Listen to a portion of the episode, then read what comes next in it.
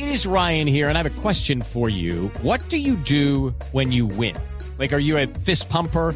A woohooer, a hand clapper, a high fiver. I kind of like the high five, but if you want to hone in on those winning moves, check out Chumba Casino. At ChumbaCasino.com, choose from hundreds of social casino style games for your chance to redeem serious cash prizes. There are new game releases weekly, plus free daily bonuses. So don't wait. Start having the most fun ever at ChumbaCasino.com. No purchase necessary. BGW. Void were prohibited by law. See terms and conditions. 18 plus.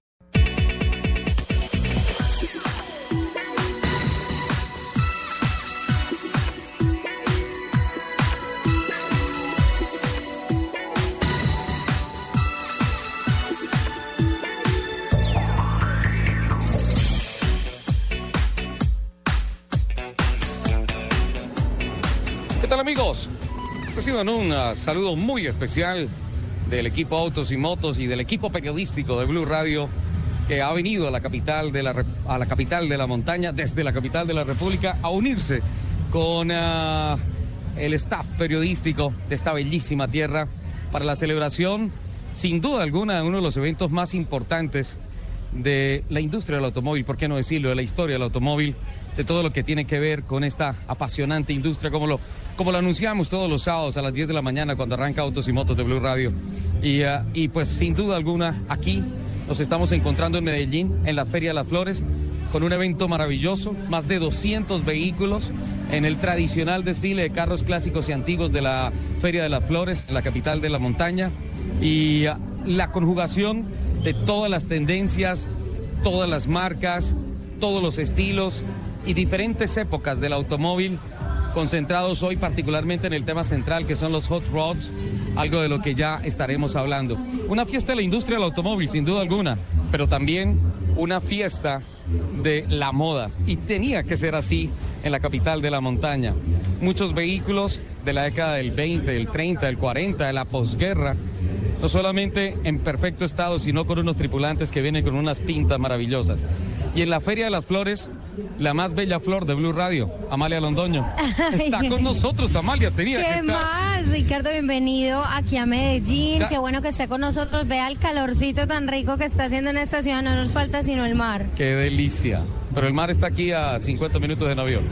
Ah, no, Estamos no, no. cerca. A nada. Lo estamos necesitando urgentemente. El caso es que yo llegué hace ya un tiempito y estoy impresionada de la gente tan animada como además primero madrugan, pero madrugan disfrazados y con todas las ganas del mundo. No solamente la pinta como usted lo mencionaba, sino que se arreglan el pelo, se ponen las gafas, las mujeres están con tremendos tacones, o si no vea, pues le voy a hacer la descripción de dos que vienen ahí Eso toca fotografía. de los años 60 con un vestido como con arabesco súper estampado cortico y con unas botas de tacones bastante altas, bastante. Así que la gente está, pero de los años 60 y de todo. Uno no solamente ve ese tipo de disfraz acá. Hay mujeres, incluso hay muchos adultos mayores súper animados, todos disfrazados porque el plan es ese. Vestidos de época, o sea, buscan, tienen el carro, por ejemplo, de década del 30, investigan cuál era la ropa de esa época, qué era la indumentaria que estaba de moda,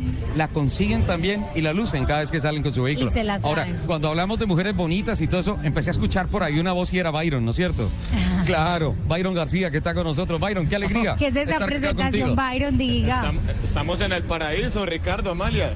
¿Qué tal? A mí que me pellizquen, por favor. Esto, mejor dicho, mire, son 211 vehículos los que darán partida a las 10.30 de la mañana. Este año el recorrido ha sufrido distintas variaciones Sí. por motivos más que todo de seguridad. Por ejemplo, no va a pasar como tradicionalmente se hacía por la avenida bolivariana. Esto porque es un sector muy estrecho que Y- ha tenido dificultades porque la gente quiere pararse allí, se meten a la vía, tomarse la Tomar la foto, entonces fotografía. están buscando vías más amplias. Y además de eso, 211 vehículos. hay que decir para la gente, además que viene a ver el desfile, que creo que es bastante útil que sepan que Las Vegas está abierta hasta la altura del colombiano. Es decir, pueden venirse hasta Las Vegas en taxi o en su carro si tienen donde parquearlo, obviamente, aunque preferiblemente en transporte público, porque está abierta toda Las Vegas hasta la altura del colombiano. El, el desfile arranca es hacia el otro lado, no hacia el sentido sur-norte como antes era, sino que se devuelve primero norte-sur y luego ya si coge sur-norte, pero por la autopista. Yo le voy a hacer una ligera explicación a Ricardo para que él Sí. defina de qué categoría es, si es clásico o es antiguo. Ok, perfecto. Autos clásicos, los que son de la década del 50, Ajá. la década del 60, los más antiguos, inclusive algunos que van a salir a desfilar hoy, como el verde que es allá al fondo, es de la década del 40. Esos son clásicos. Bueno, hay un tema y me encanta que proponga este tema porque hay algunos vehículos que tienen muchos años que no necesariamente son clásicos. Un clásico tiene que ser un carro completamente original. Ah, completamente original. Hay otro que Por es ejemplo- antiguo. Exacto. Por ejemplo, del 30 podemos tener. Aquí yo veo un MG eh, de rines de radios convertible.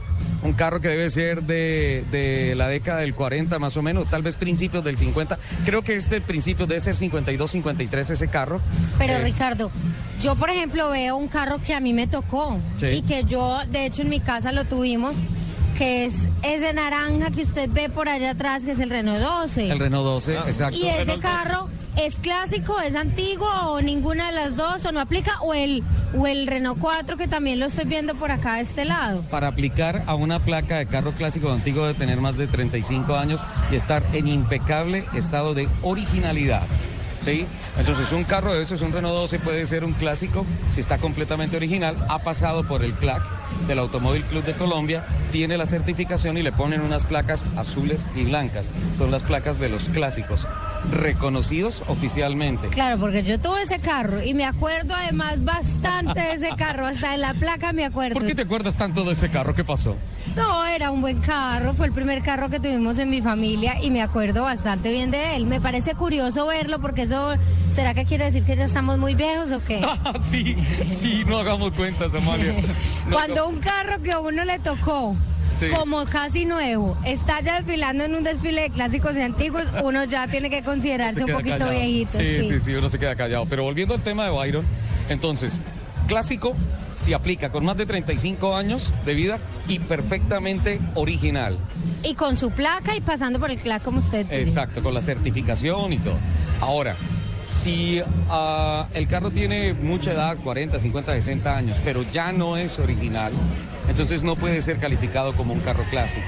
Aquí vamos a tener unos carros hot rods, ya vamos a hablar, veo por ahí unas cupecitas Ford, veo también unos Bel Air que los convirtieron en, hot rod, incluso vi una camioneta, una Chevrolet Apache 53, eh, muy bonita, que la convirtieron en hot rock. Ya podría ser un carro clásico, pero como tiene modificaciones de cómo salió originalmente de la fábrica, pues ya es de otra categoría. Hoy es hot rod, llantas, o perdón, eh, camino caliente, Sí. que es una tendencia, una moda norteamericana de la posguerra, en donde especialmente los marines vinieron de la Segunda Guerra Mundial eh, con mucha adrenalina que les quedó por quemar y entonces la enfocaron en los carros. Y ahí se genera una tendencia muy bonita de la industria, que es que los americanos se dieron cuenta que sus marines y todo esto estaban, la platica que tenían después de la guerra, la estaban invirtiendo en carros deportivos, unos carros pequeños, muy rápidos, muy potentes, que iban en contravía a la industria del automóvil de la década del 50 de los Estados Unidos, que eran carros muy grandes, eran unos carros eh, gigantes, eran unas casas rodantes y se encontraron con carros como eh, Maserati, como Bugatti, como Lotus, como Jaguar, como Ferrari, como Alfa Romeo, que empezaron a traerlos a los Estados Unidos. Aunque hay que decir que por ahí yo vi también los que usted está mencionando de las casas que eran como una casa gigante. Por ahí Por ya ahí en camino están, vienen. Esas carrozas están Sí. y están divinas. Entonces, como los americanos se dieron cuenta, la industria del automóvil en los Estados Unidos se dio cuenta que había una plata importante que se estaba yendo para Europa, dijeron, ah, espérate, nosotros vamos a empezar a crear carros deportivos. Y así fue como nació en 1953 el carro de la Barbie, el Corvette Stingray. Claro, sí. Es una cosa maravillosa. ¿Será que ese lo vemos por acá o no? Sí, sí. Ah, mira, por ejemplo, aquí enfrente hay un Corvette Stingray, pero ese es, ese es Shark, es un tiburón. La década del 60.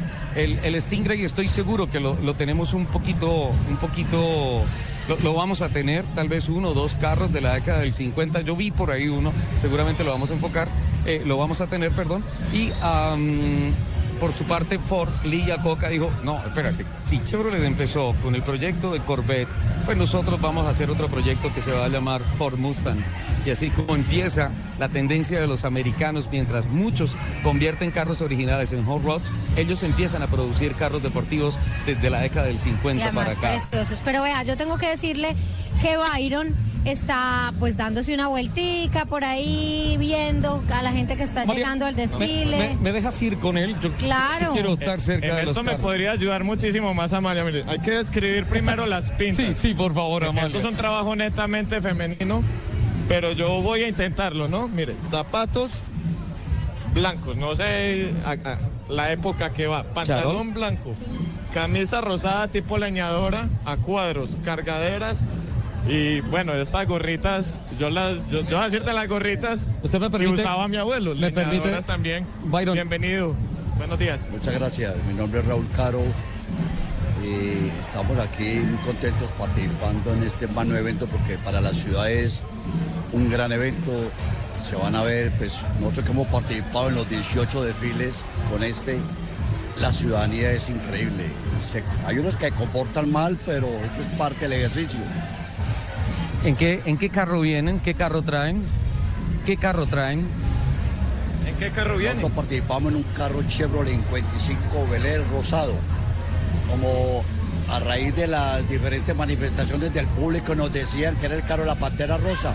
El carro trae una pantera rosa en el vehículo Sí. y eso es lo que alegra mucho y le da alegría y entusiasmo. Bueno, y según la explicación de Ricardo, ¿ese es un clásico o es un antiguo? Ese es un clásico, si lo tienen perfectamente original es un clásico. Eso es un- Además hay una fotografía clásica de Marilyn Monroe en un Chevrolet Bel Air, Bel Air, con una falda, con unos cancanes grandísimos, la pierna cruzada a- al mejor estilo de Marilyn Monroe, una imagen bellísima de, de ese precisamente, y precisamente Henry Hudson mandó a hacer este estilo de carro para que sea el icono de su, su condición. Por eso tal vez se dice que fue el primero que murió de SIDA. ¿Va a salir la familia completa? Sí, la familia no. Bueno, siempre- cuéntenos con quién está, porque yo veo que están, salimos- son cuatro personas, Ricardo, y están vestidas absolutamente igual. Con el hijo Juan Manuel Caro, una amiga de la familia y el hijo Paula y Fernando Pérez. Siempre salimos y, y le disfrutamos y la gozamos mucho en el camino. Sí. O sea, que usted es el heredero de tan prestigioso vehículo. Sí, total, y eso que no solo el heredero, también el continuador, también estamos tratando de sacar para futuros desfiles otros vehículos, también Chevrolet 50 o, o cuál era, o una 45, diferentes marcas para demostrar que esta familia, la familia Caro, puede seguir con esto por muchos años más. La familia Caro monta en carro, ¿no? Algo así. Bueno, la pregunta del millón, la que se hacen seguramente muchos de las personas que asisten a ver el desfile de autos clásicos antiguos. ¿Cuánto vale sostener un vehículo de estos? Sí, el carro es, se hace con cariño, él se cuenta que forma parte de la canasta familiar. Él lo quiere más que la mujer. Sí, más que la familia. Se lo dijo en, la- en el aniversario. No, es un carro que verdaderamente conservar el carro y darle ese toque vale la pena porque ayuda mucho al emblema y que los paisas somos grandes conservadores de estos vehículos. Yo quisiera preguntarle si usted eh, sale en este carro normalmente en su vida cotidiana o si lo tiene guardado, en qué ocasiones lo saca, porque uno pensaría que para mantenerlo como ustedes lo mantienen, porque acá hay unos carros que están en un estado impresionante, parecen nuevos, pues uno diría, no puede salir uno acá ni a los trancones de aquí, ni al lío de que se de las faldas, ni de las lomas, ni de nada, porque sería complicadísimo. Y fuera a estacionarlos no le facilitarían no, no. a uno, eh, Dejarlos uno en llegar a un banco en ese carro, no, pero sí tratamos de una vez por semana o fines de semana darle un sacudón y una vuelta porque para que el aceite, la gasolina no pierdan su- sus propiedades. Pero sí, es complicado porque nosotros llevamos tres meses antes del desfile dándole toques y toques y toques para que no falle. El carro realmente al estar tan parado pierde aire, el aceite se emana, hay problemas eléctricos, las baterías no aguantan, sí. es un proceso, pero tratamos cada ocho días de darle una vueltecita. Perfecto. Este es el, el carro de la familia. El Bel Air es, es suficiente para que la familia Caro pueda llevar cinco o seis tripulantes sin ningún problema. Tiene un baúl gigante para llevar eh, todas las viandas, por ejemplo, para ir a un paseo de campo, alguna cosa. Es, es lo que te decía. la Muchos tienen el baúl adelante. Sí, sí, eso depende de la construcción del carro, si la motorización está adelante o si está atrás, pero de todas formas eran muy espaciosos esos carros y, y date cuenta, el modelo de ese Chevrolet Bel Air modelo 53, justo el año en el que empieza la transformación hacia los carros deportivos en la industria del automóvil de los Estados Unidos, en la historia americana. Veo que por el tema hot rod, hoy vamos a tener una tendencia americana bien grande. Veo unas niñas todas como Yeye, como niñas de los 60 y todo eso. Eh, bonita la pinta, feas ellas, ¿no es cierto? Eh, no, a mí me parecen preciosas, Ricardo. No, hoy no se maneja la envidia para nada.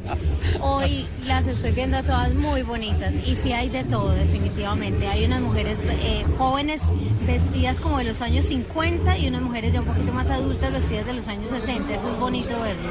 Amalia, miramos el recorrido, se sale del colombiano, se, Se toma la, del Colombiano. la avenida Las Vegas, acá del punto donde estamos. Aquí muy cerca, pero la avenida Las Vegas en sentido norte-sur. Luego hacen el retorno y hacen el retorno por el puente de Envigado, el Estadio Polideportivo Sur de Envigado. Y ahí ya se devuelven por eh, la calle 46A, 46A. Ah. ya en sentido sur-norte, por toda eh, la avenida regional, pasando por la Universidad de Afid, pasando por el Politécnico, por Monterrey, hasta EPM, el Teatro el Metropolitano, donde hacen un retorno por San Juan, por la Plaza de Toros, y ahí van terminando en la autopista sur hasta la Glorieta del Agua Catala, que es donde queda la fábrica de licores de Antioquia. La llegada, Ahí por la. Guacatala se completamente conecta. gratuito. ellos terminan, ellos terminan en EAFIT, terminan en, en la Universidad de AFIT, es decir, después de pasar por la FLA, vuelven, cogen el retorno y llegan a EAFIT. Va a arrancar exactamente en 59 minutos, a las 10.30 de la mañana, según la organización. eh, va a empezar el desfile y debe estar terminando sobre las 2.30 de la tarde aproximadamente. Más o menos, sí. Para, o sea, la gente que todavía está en su casa tiene tiempo de salir con paciencia, de arreglarse y bueno, y de salir a las calles para poder ver el desfile que eh, yo ahorita hablaba con el conductor de- del taxi en el que me vine y le decía, bueno, pero la gente sale a ver los mismos carros cada año y no. Quienes están en la casa deben saberlo, no van a ver los mismos carros cada año. De hecho, este año, y lo decía Ricardo Soler, hay una cantidad de carros deportivos Sí. muy diferentes a lo que se han visto en otros años. Entonces, no es repetir, es realmente ver carros muy distintos. Y tengo que decir que vi muchas placas. Cali, Bogotá, bueno, como en Cali también se realiza el desfile de autos clásicos antiguos en la Feria de Cali. En la Feria de Cali, sí. Entonces me imagino que muchos de ellos dijeron, bueno, vamos a, a nacionalizarnos y a traer el A, a carro traerlos. hasta- sí, claro, vale la pena. Y Claro es- que esa traída no debe ser nada fácil. En buena parte del show en las carreteras eh, esta semana ha sido todos los planchones, todos los camiones trayendo los carros, porque obviamente por la geografía y particularmente venir a Medellín es bastante complicado para un carro de más de 40, 50 años de vida y tienen que llegar acá de manera impecable y tienen que venir por ejemplo, los carros que vienen de Bogotá tienen que venir a unas condiciones climatológicas bien diferentes. Hoy en día, un carro con inyección electrónica tiene un computador que está diciendo cuánta gasolina, cuánto aire, cuánta mezcla va, la chispa, si va adelante, atrás, alguna cosa.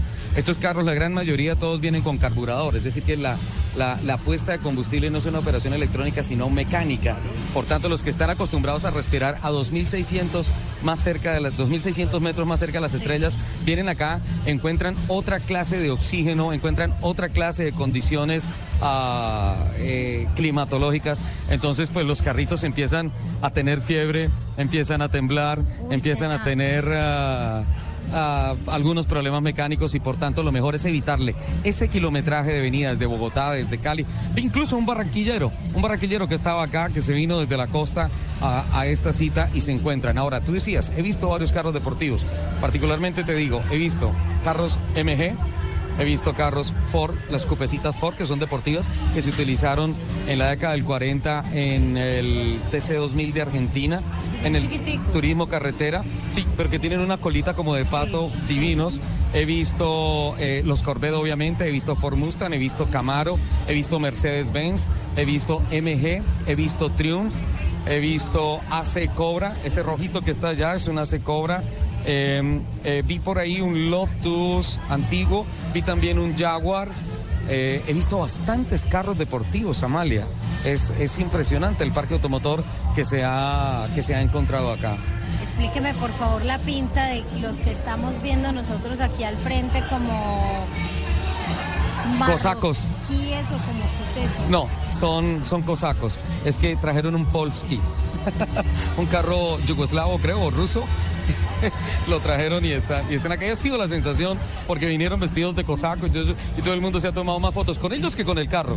El carro, sí, porque pues, vinieron vestidos bien particular, pero, o sea, tienen el, sí, tienen, sí, tienen, yo no sé cómo se llama este sombrerito del ruso. sí.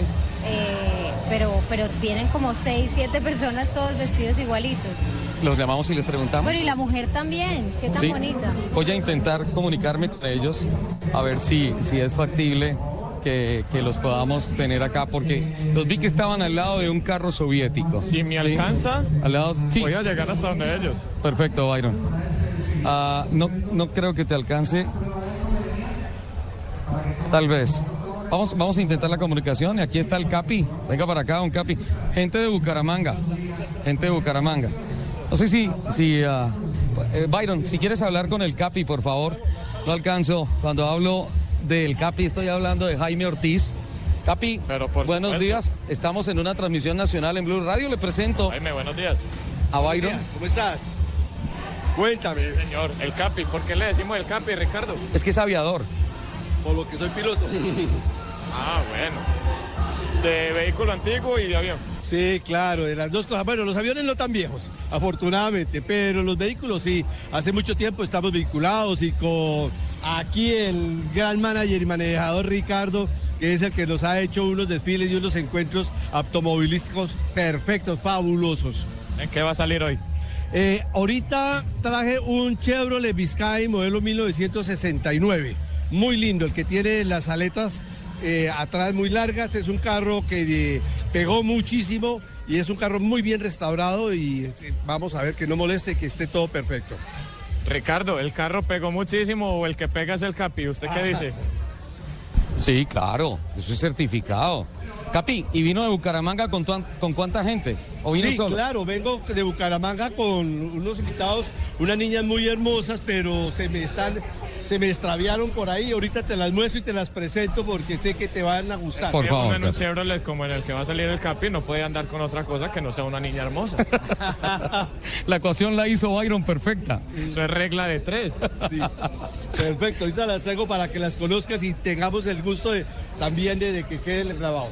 Capitán, ¿vinieron más carros de Bucaramanga? Sí, de Bucaramanga vinimos más o menos unos ocho carros, camionetas, eh, un Power y un Jeep y dos Mustang.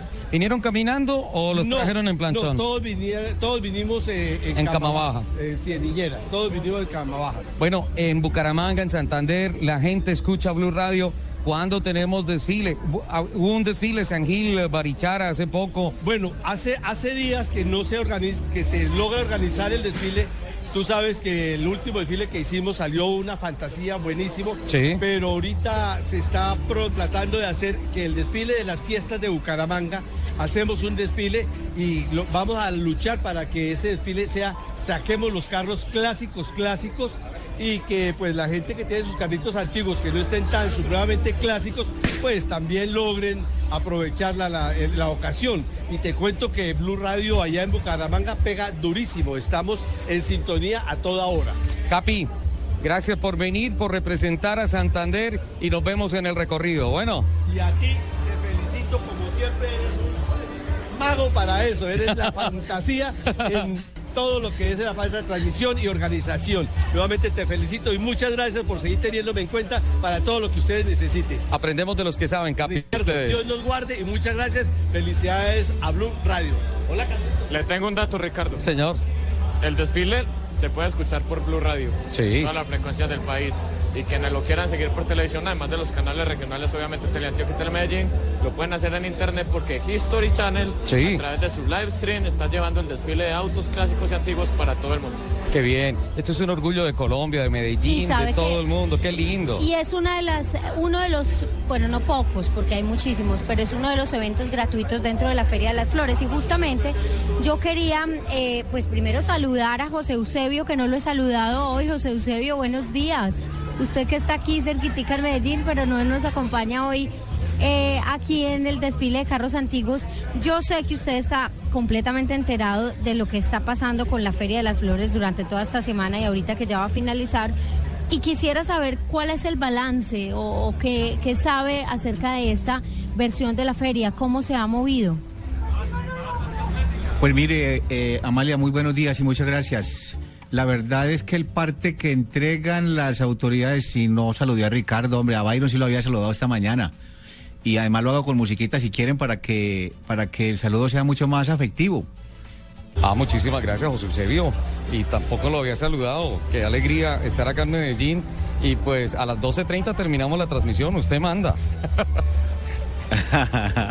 Les decía Amalia y, y, Ricardo que las autoridades han entregado un excelente balance de la forma como ha transcurrido la Feria de las Flores en, Medellín. Por ejemplo, una, grata noticia que la destacábamos esta mañana en Blue Radio es que, es que ayer no hubo homicidios en la, en la ciudad, pero aquí tenemos a la secretaria de Cultura de Medellín, a María del Rosario Escobar, precisamente entregando el balance de la forma como se ha desarrollado la Feria de las Flores durante esta semana en la capital antioqueña.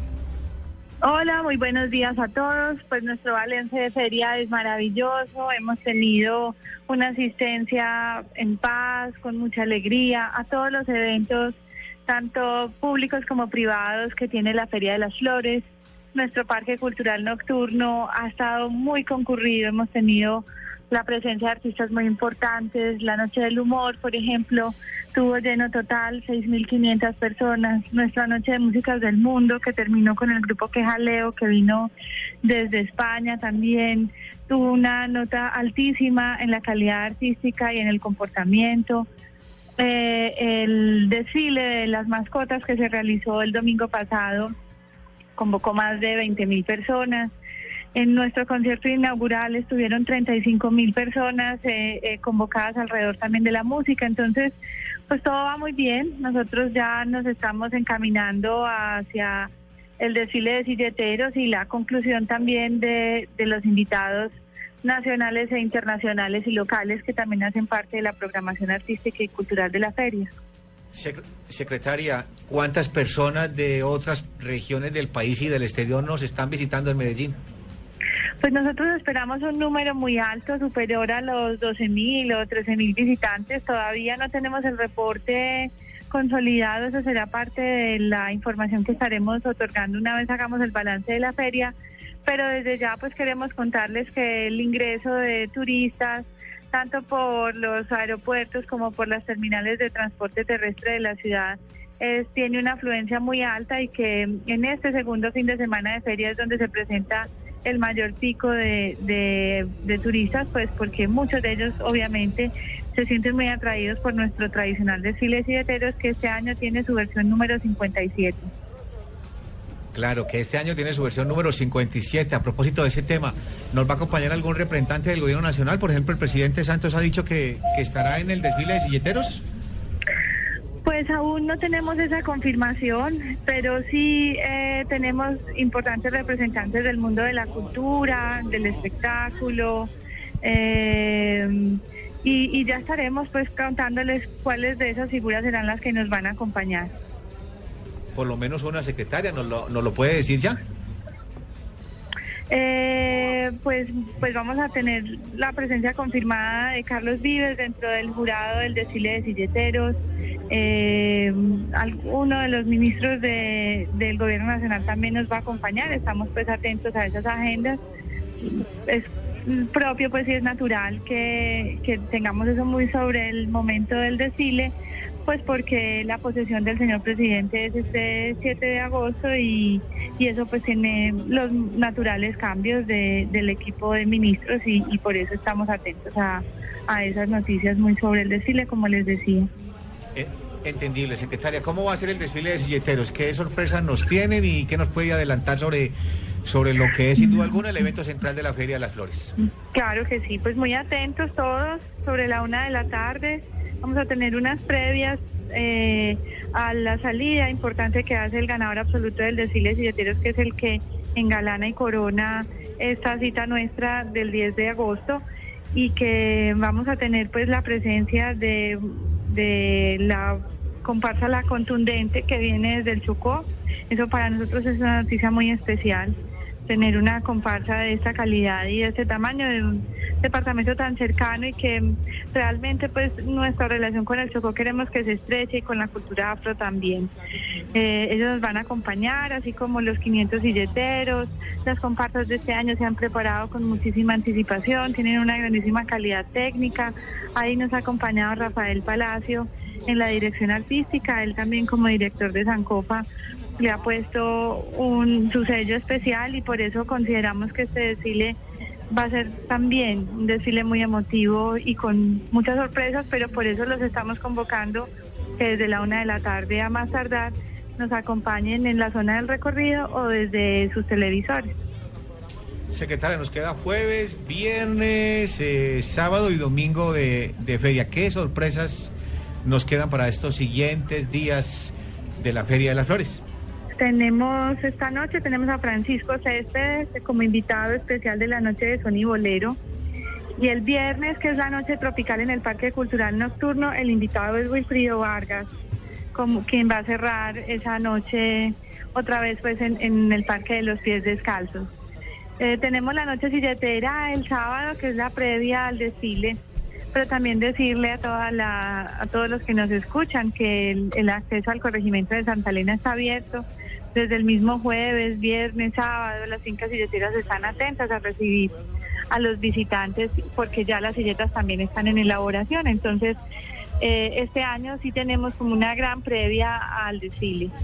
Y la final de Trova, que también es tan rica, es tan divertida, es tan especial en- dentro de nuestra programación. Ese final del Festival de la Trova lo realizaremos también en el Parque de los Pies Descalzos el sábado 9 de agosto. El sábado 9 de agosto, así es. Secretaria, muchísimas gracias. Dios la bendiga. Eh, de verdad, muy rico haberla tenido en esta transmisión especial de Blue Radio a nivel nacional. No, mil gracias a ti porque nos permites contar cómo vamos y reforzarle la invitación a toda la ciudadanía para que nos acompañe y a los que están por fuera, pues que se animen a venir a Medellín y que, que hagamos juntos esta feria de flores tan especial. Sé que gracias. Dios la bendiga. Hasta luego. Usted aquí ve silleteros, ve chivas y trovadores, una eterna primavera en la feria de las flores. Medellín con esta feria hoy la saca del estadio y lo mejor para vivirla es escucharla en Blue Radio.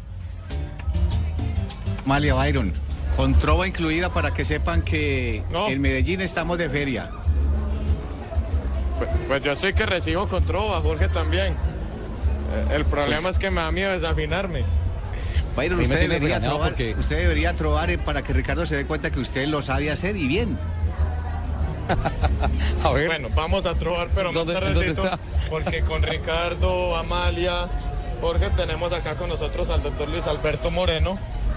Eh, había estado con nosotros ayer en la edición de Vive Medellín de Blue Radio contándonos los detalles de lo que es el desfile de autos clásicos y antiguos, por lo que la gente ya no lo va a confundir con el presidente del BID, ya saben que es Luis Alberto Moreno, el de autos clásicos y antiguos. Luis Alberto, buenos días. Muy buenos días, ya adquirí personalidad propia, qué bueno. no sé si entrevistarlo como una de las almas de este desfile si- o como el director ejecutivo del Museo del Transporte aquí en la capital de la montaña. De todas formas, eh, parte fundamental para esta linda fiesta cultural. Esto no es de carros, esto no es de moda, esto es de cultura.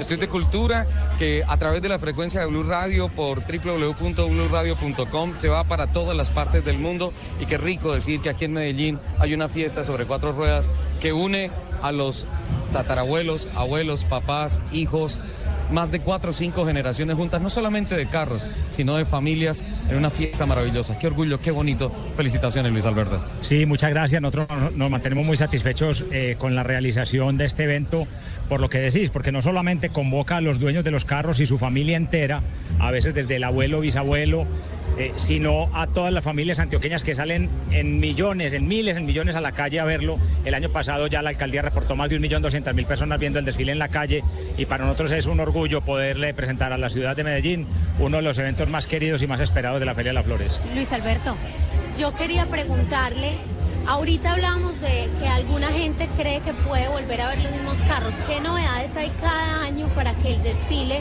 pues sea distinto y uno diga cada año, quiero ir a ver el desfile porque hay algo diferente? Bueno, la verdad es que en el desfile han participado más de 890 carros distintos en las 19 versiones. Este año tenemos cerca de 45 carros que nunca habían participado en el desfile. Pero además de eso, cada año la organización se esmera en buscar un tema especial para hablar durante el desfile. El año pasado, recordarán los oyentes, hablamos de los microcarros, eran los pequeños carros que se hicieron en Europa después de la Segunda Guerra Mundial. Eh, este año estamos hablando de los hot rod, la otra cara de la moneda.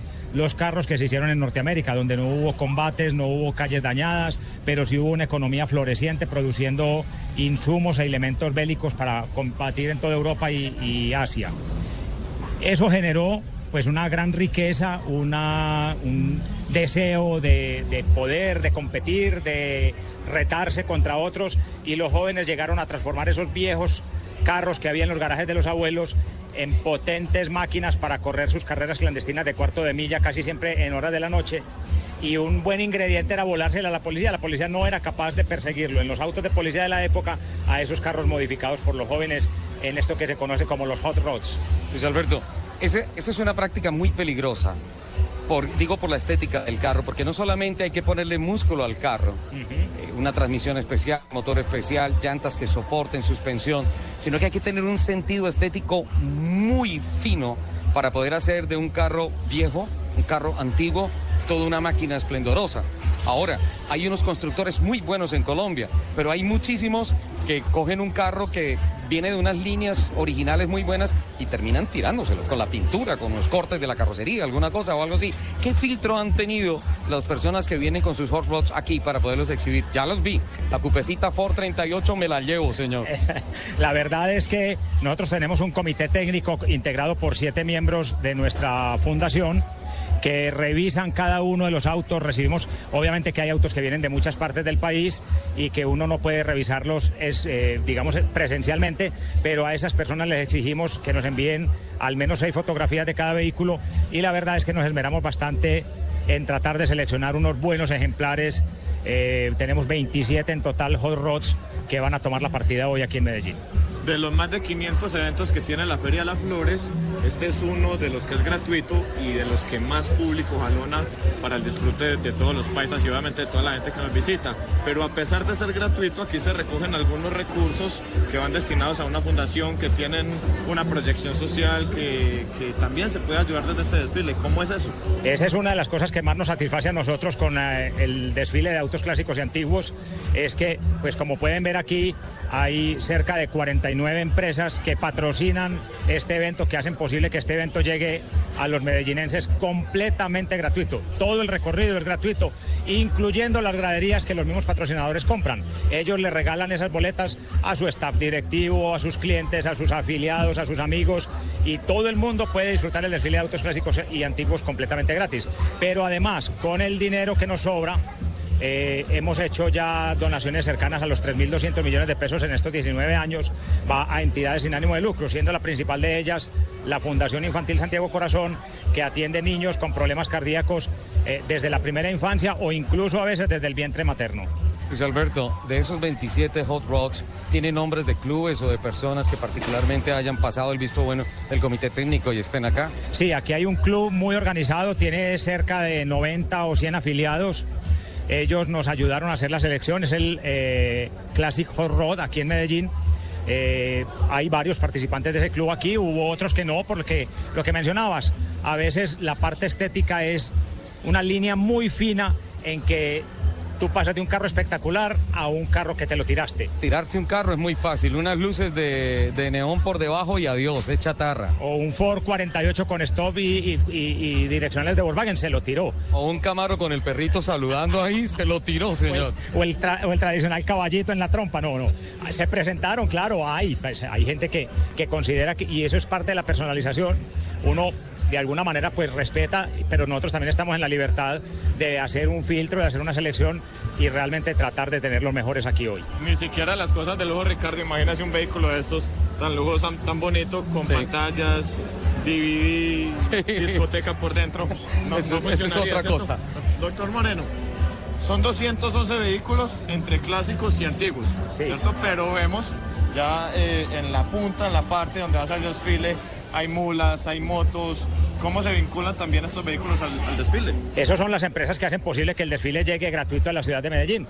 Eh, son empresas que se patrocinan, que se van inscribiendo. Tenemos un número limitado de máximo 50 auspiciantes eh, para no saturar tampoco el inicio del desfile con demasiados vehículos eh, comerciales.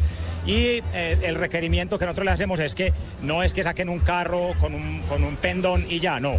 Tienen que hacer alguna cosa alusiva a la Feria de las Flores. Entonces, como vas viendo, hay unas carrozas muy lindas que tienen como comparsas de baile, tienen música, tienen, hay uno que tiene inclusive un hot rod montado encima y es, es como una ambientación, sí, como si fuera un taller. O sea, las empresas se esfuerzan mucho, yo creo que invierten mucho más en la preparación de la carroza que lo, que lo que le aportan a la fundación como donativo para que esto sea posible. ¿Cuál es el carro más antiguo que desfila hoy? Bueno, hoy va a tomar la partida un Corvette Dash. Eso le iba a decir, el Cooper Dodge, que está ahí al lado de la chiva, toda llena de flores y todo eso. Es Eh. espectacular, además no trae timón, trae eh, tiene manubrio, que la dirección era, era con manubrio, los primeros carros que se hicieron así. Así es, ese es el más antiguo que va a desfilar. Es un carro eh, producido en 1903 por la Oldsmobile. Eh, posteriormente, en los años 50, en el 58, 59, ellos mismos produjeron eh, una edición limitada de 500 vehículos para conmemorar una de las festividades de ellos.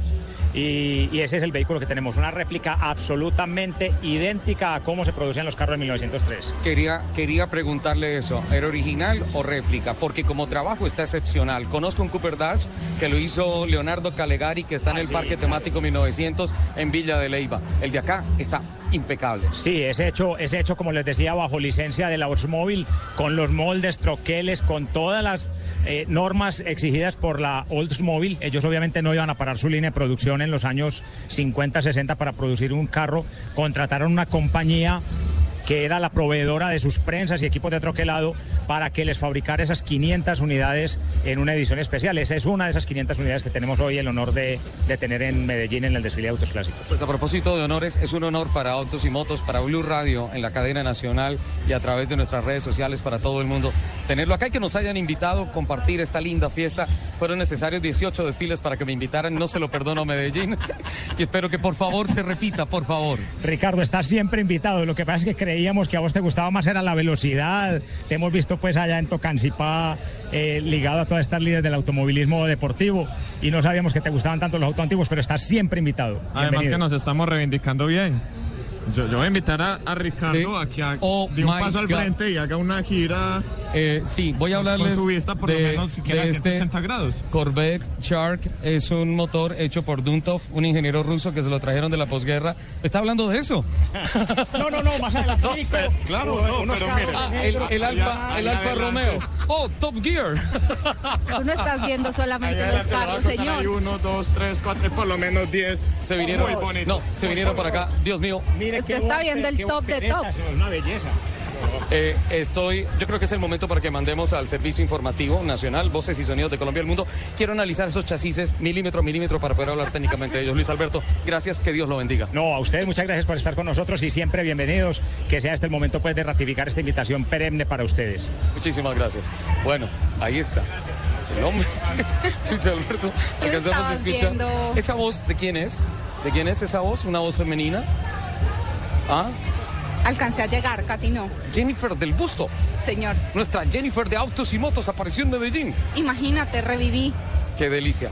Vamos a ponernos al día mientras escuchamos las noticias y ya regresamos señor. aquí a Medellín. El desfile. Siendo las 9 y 57, Ricardo. Sí, eso me dijeron las 57, por favor. Nos vamos al, al servicio informativo de voces y sonidos de Colombia y del mundo y regresaremos a Medellín con el desfile de carros clásicos y antiguos. Hoy tema Hot Rod en la Feria de las Flores en Medellín, la Bella Villa. Esta es Blue Radio, la nueva alternativa. Escúchanos ya con presta ya del Banco Popular, el crédito de libre inversión que le presta fácilmente para lo que quiera. ¡Yu! La estaba buscando. Me voy voy de viaje y queda la finca sola para que vaya. Uy, ¿verdad? Buenísimo. Piscina en familia, descanso. Uy, nos vamos de finca. Ay, pero si tuviera plata y lo de la comida y para devolvernos. No, Estercita, muchas gracias. ¿Necesita plata? No pierda la oportunidad de darse gusto ya con Presta Ya del Banco Popular. El crédito de libre inversión que le presta fácilmente para viajar, remodelar, estudiar o para lo que quiera. Banco Popular. Este es su banco. Somos Grupo Aval. Vigilado Superfinanciera de Colombia. ¿Quién está detrás de la red social que te permite adoptar hombres? ¿O de la tostadora que plasma tu imagen en el pan? ¿O quién cuenta la historia de las aventuras de Pachito? Todos estos invitados han pasado por La Nube y lo recordaremos este jueves. Especial La Nube. Invitados especial. Este jueves festivo a las 8 de la noche. La Nube. Tecnología e información en el lenguaje que todos entienden. La Nube por Blue Radio y bluradio.com. La nueva alternativa. Seis cuerdas. A veces más. Se requiere tiempo y dedicación para aprender a sacar melodías de esas cuerdas.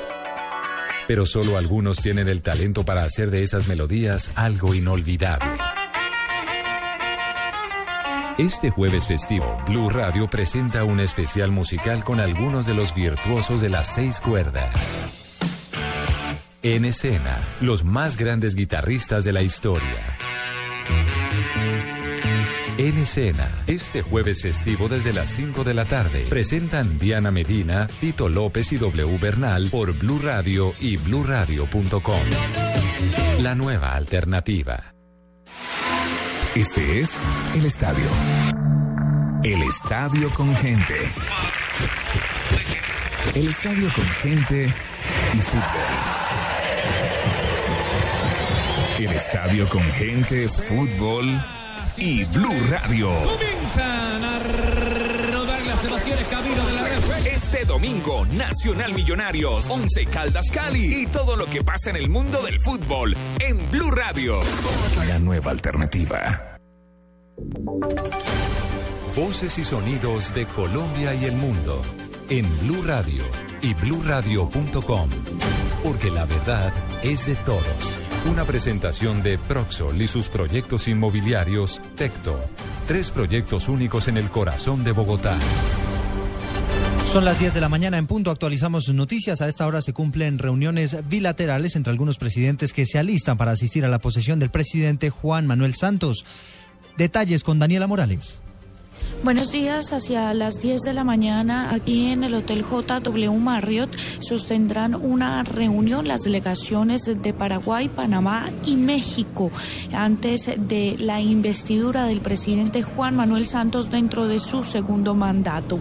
Esta reunión la encabezarán por supuesto los presidentes de los tres países, Horacio Manuel Cartes de Paraguay, Juan Carlos Varela de Panamá y Enrique Peña Nieto del el país de México. Hacia las 11 de la mañana se prevé salgan del hotel para ya dirigirse al acto protocolario del jefe de Estado colombiano. Daniela Morales, Blue Radio. Daniela, gracias. 10 de la mañana, un minuto. Vamos a la base militar de Catam, donde se espera que en cualquier momento llegue el presidente de Ecuador, Rafael Correa. En el lugar está María Camila Díaz. Hola, ¿qué tal? Pues a esta hora se espera que el presidente de Ecuador, Rafael Correa, aterrice en, próximos minutos, en los próximos minutos acá en la base aérea militar de Catam, acompañado del canciller Ricardo Patiño y el ministro del Interior del vecino país, Francisco Rivadeneira. El mandatario ecuatoriano se reunirá luego con el presidente del Consejo de Jefes de Estado de la Unión Europea, Germán Van Rampuy.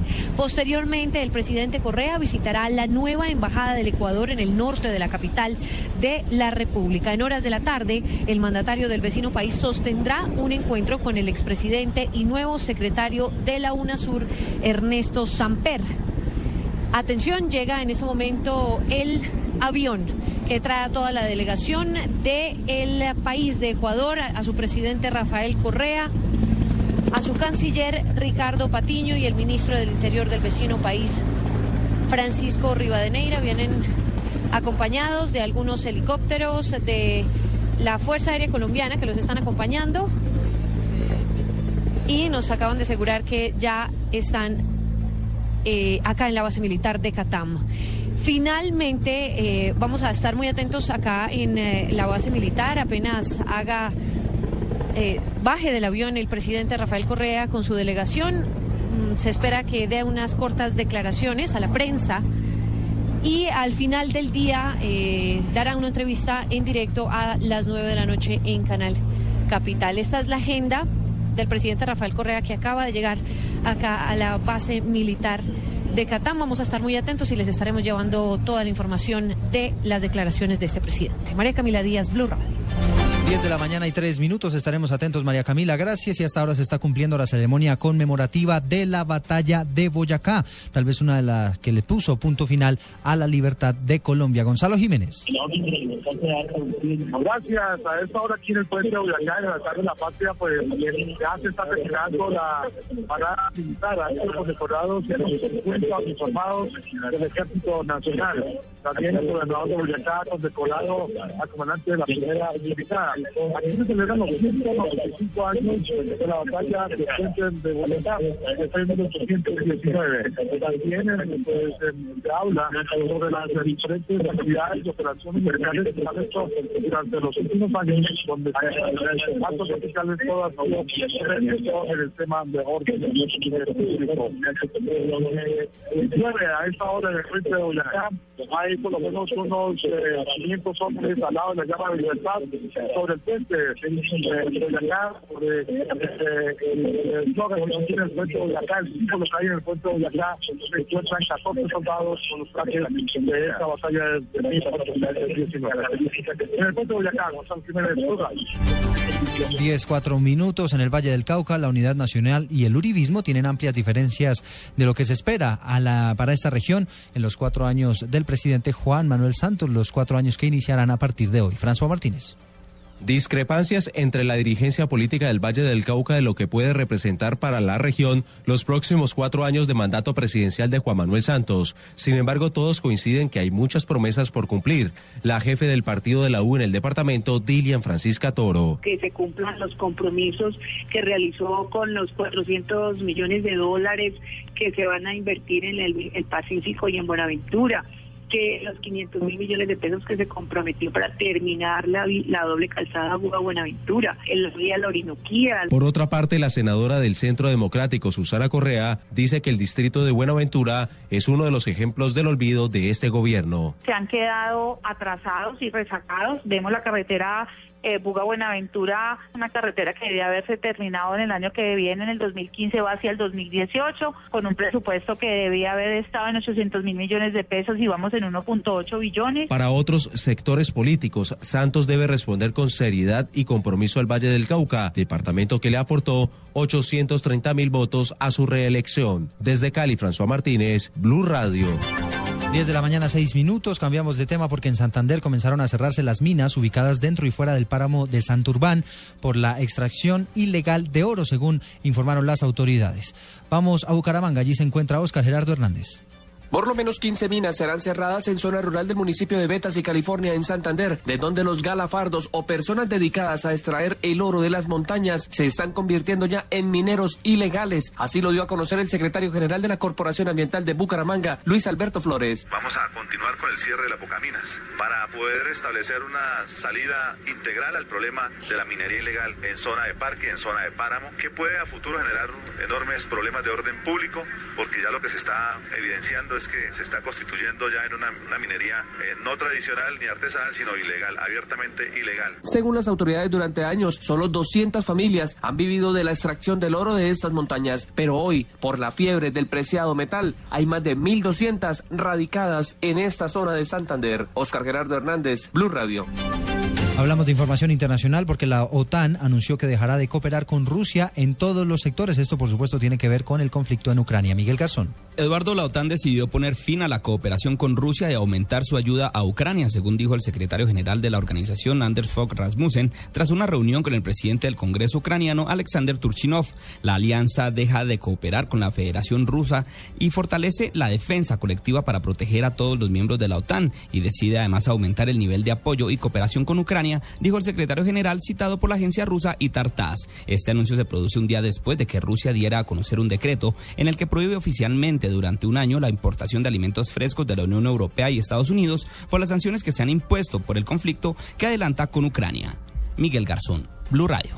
Gracias Miguel, 10 de la mañana y 8 minutos. Ampliación de estas noticias en blueradio.com. Sigan con autos y motos. Vivir con comodidad es tener lo mejor siempre a su alcance. Por eso Proxol lo invita a conocer sus proyectos de vivienda en Chapinero, Tecto Lourdes, Tecto Las Flores y Tecto San Marcos. Tres proyectos únicos en el corazón de Bogotá, cerca de universidades, vías principales, terminales de Transmilenio y bancos, lo que le permitirá conectarse con la ciudad y disfrutar de la tranquilidad al mismo tiempo. Llámenos al 310-788-8888 o visite nuestra página www.proxol.com. Otro proyecto, Proxol. Enseñemos valores a nuestros niños y jóvenes. Así construiremos un mejor futuro para ellos y para Colombia. Seamos solidarios. Por Colombia, solidarios con la paz. Trigésima sexta Caminata de la Solidaridad. Gran Festival del Folclor Colombiano. Comparsas folclóricas, artistas, carrozas, reinas, actores, deportistas, puestos de recreación. Domingo 31 de agosto a partir de las 9 y 30 de la mañana. Desde el Parque Nacional por la ruta acostumbrada hasta el Centro de Alto Rendimiento. Patrocinan Fundación Bolívar da Vivienda, Fundación Nutresa, Federación Nacional de Cafeteros, Fundación Bavaria, con subsidio. Apoya Alcaldía Mayor de Bogotá. ¿Quién está detrás de la red social que te permite adoptar hombres? ¿O de la tostadora que plasma tu imagen en el pan? ¿O quién cuenta la historia de las aventuras de Pachito? Todos estos invitados han pasado por La Nube y lo recordaremos este jueves. Especial La Nube. Invitados especial. Este jueves festivo a las 8 de la noche. La Nube. Tecnología e información en el lenguaje que todos entienden. La Nube por Blue Radio y bluradio.com. La nueva alternativa. En Blue Radio, el mundo automotriz continúa su recorrido en Autos y Motos.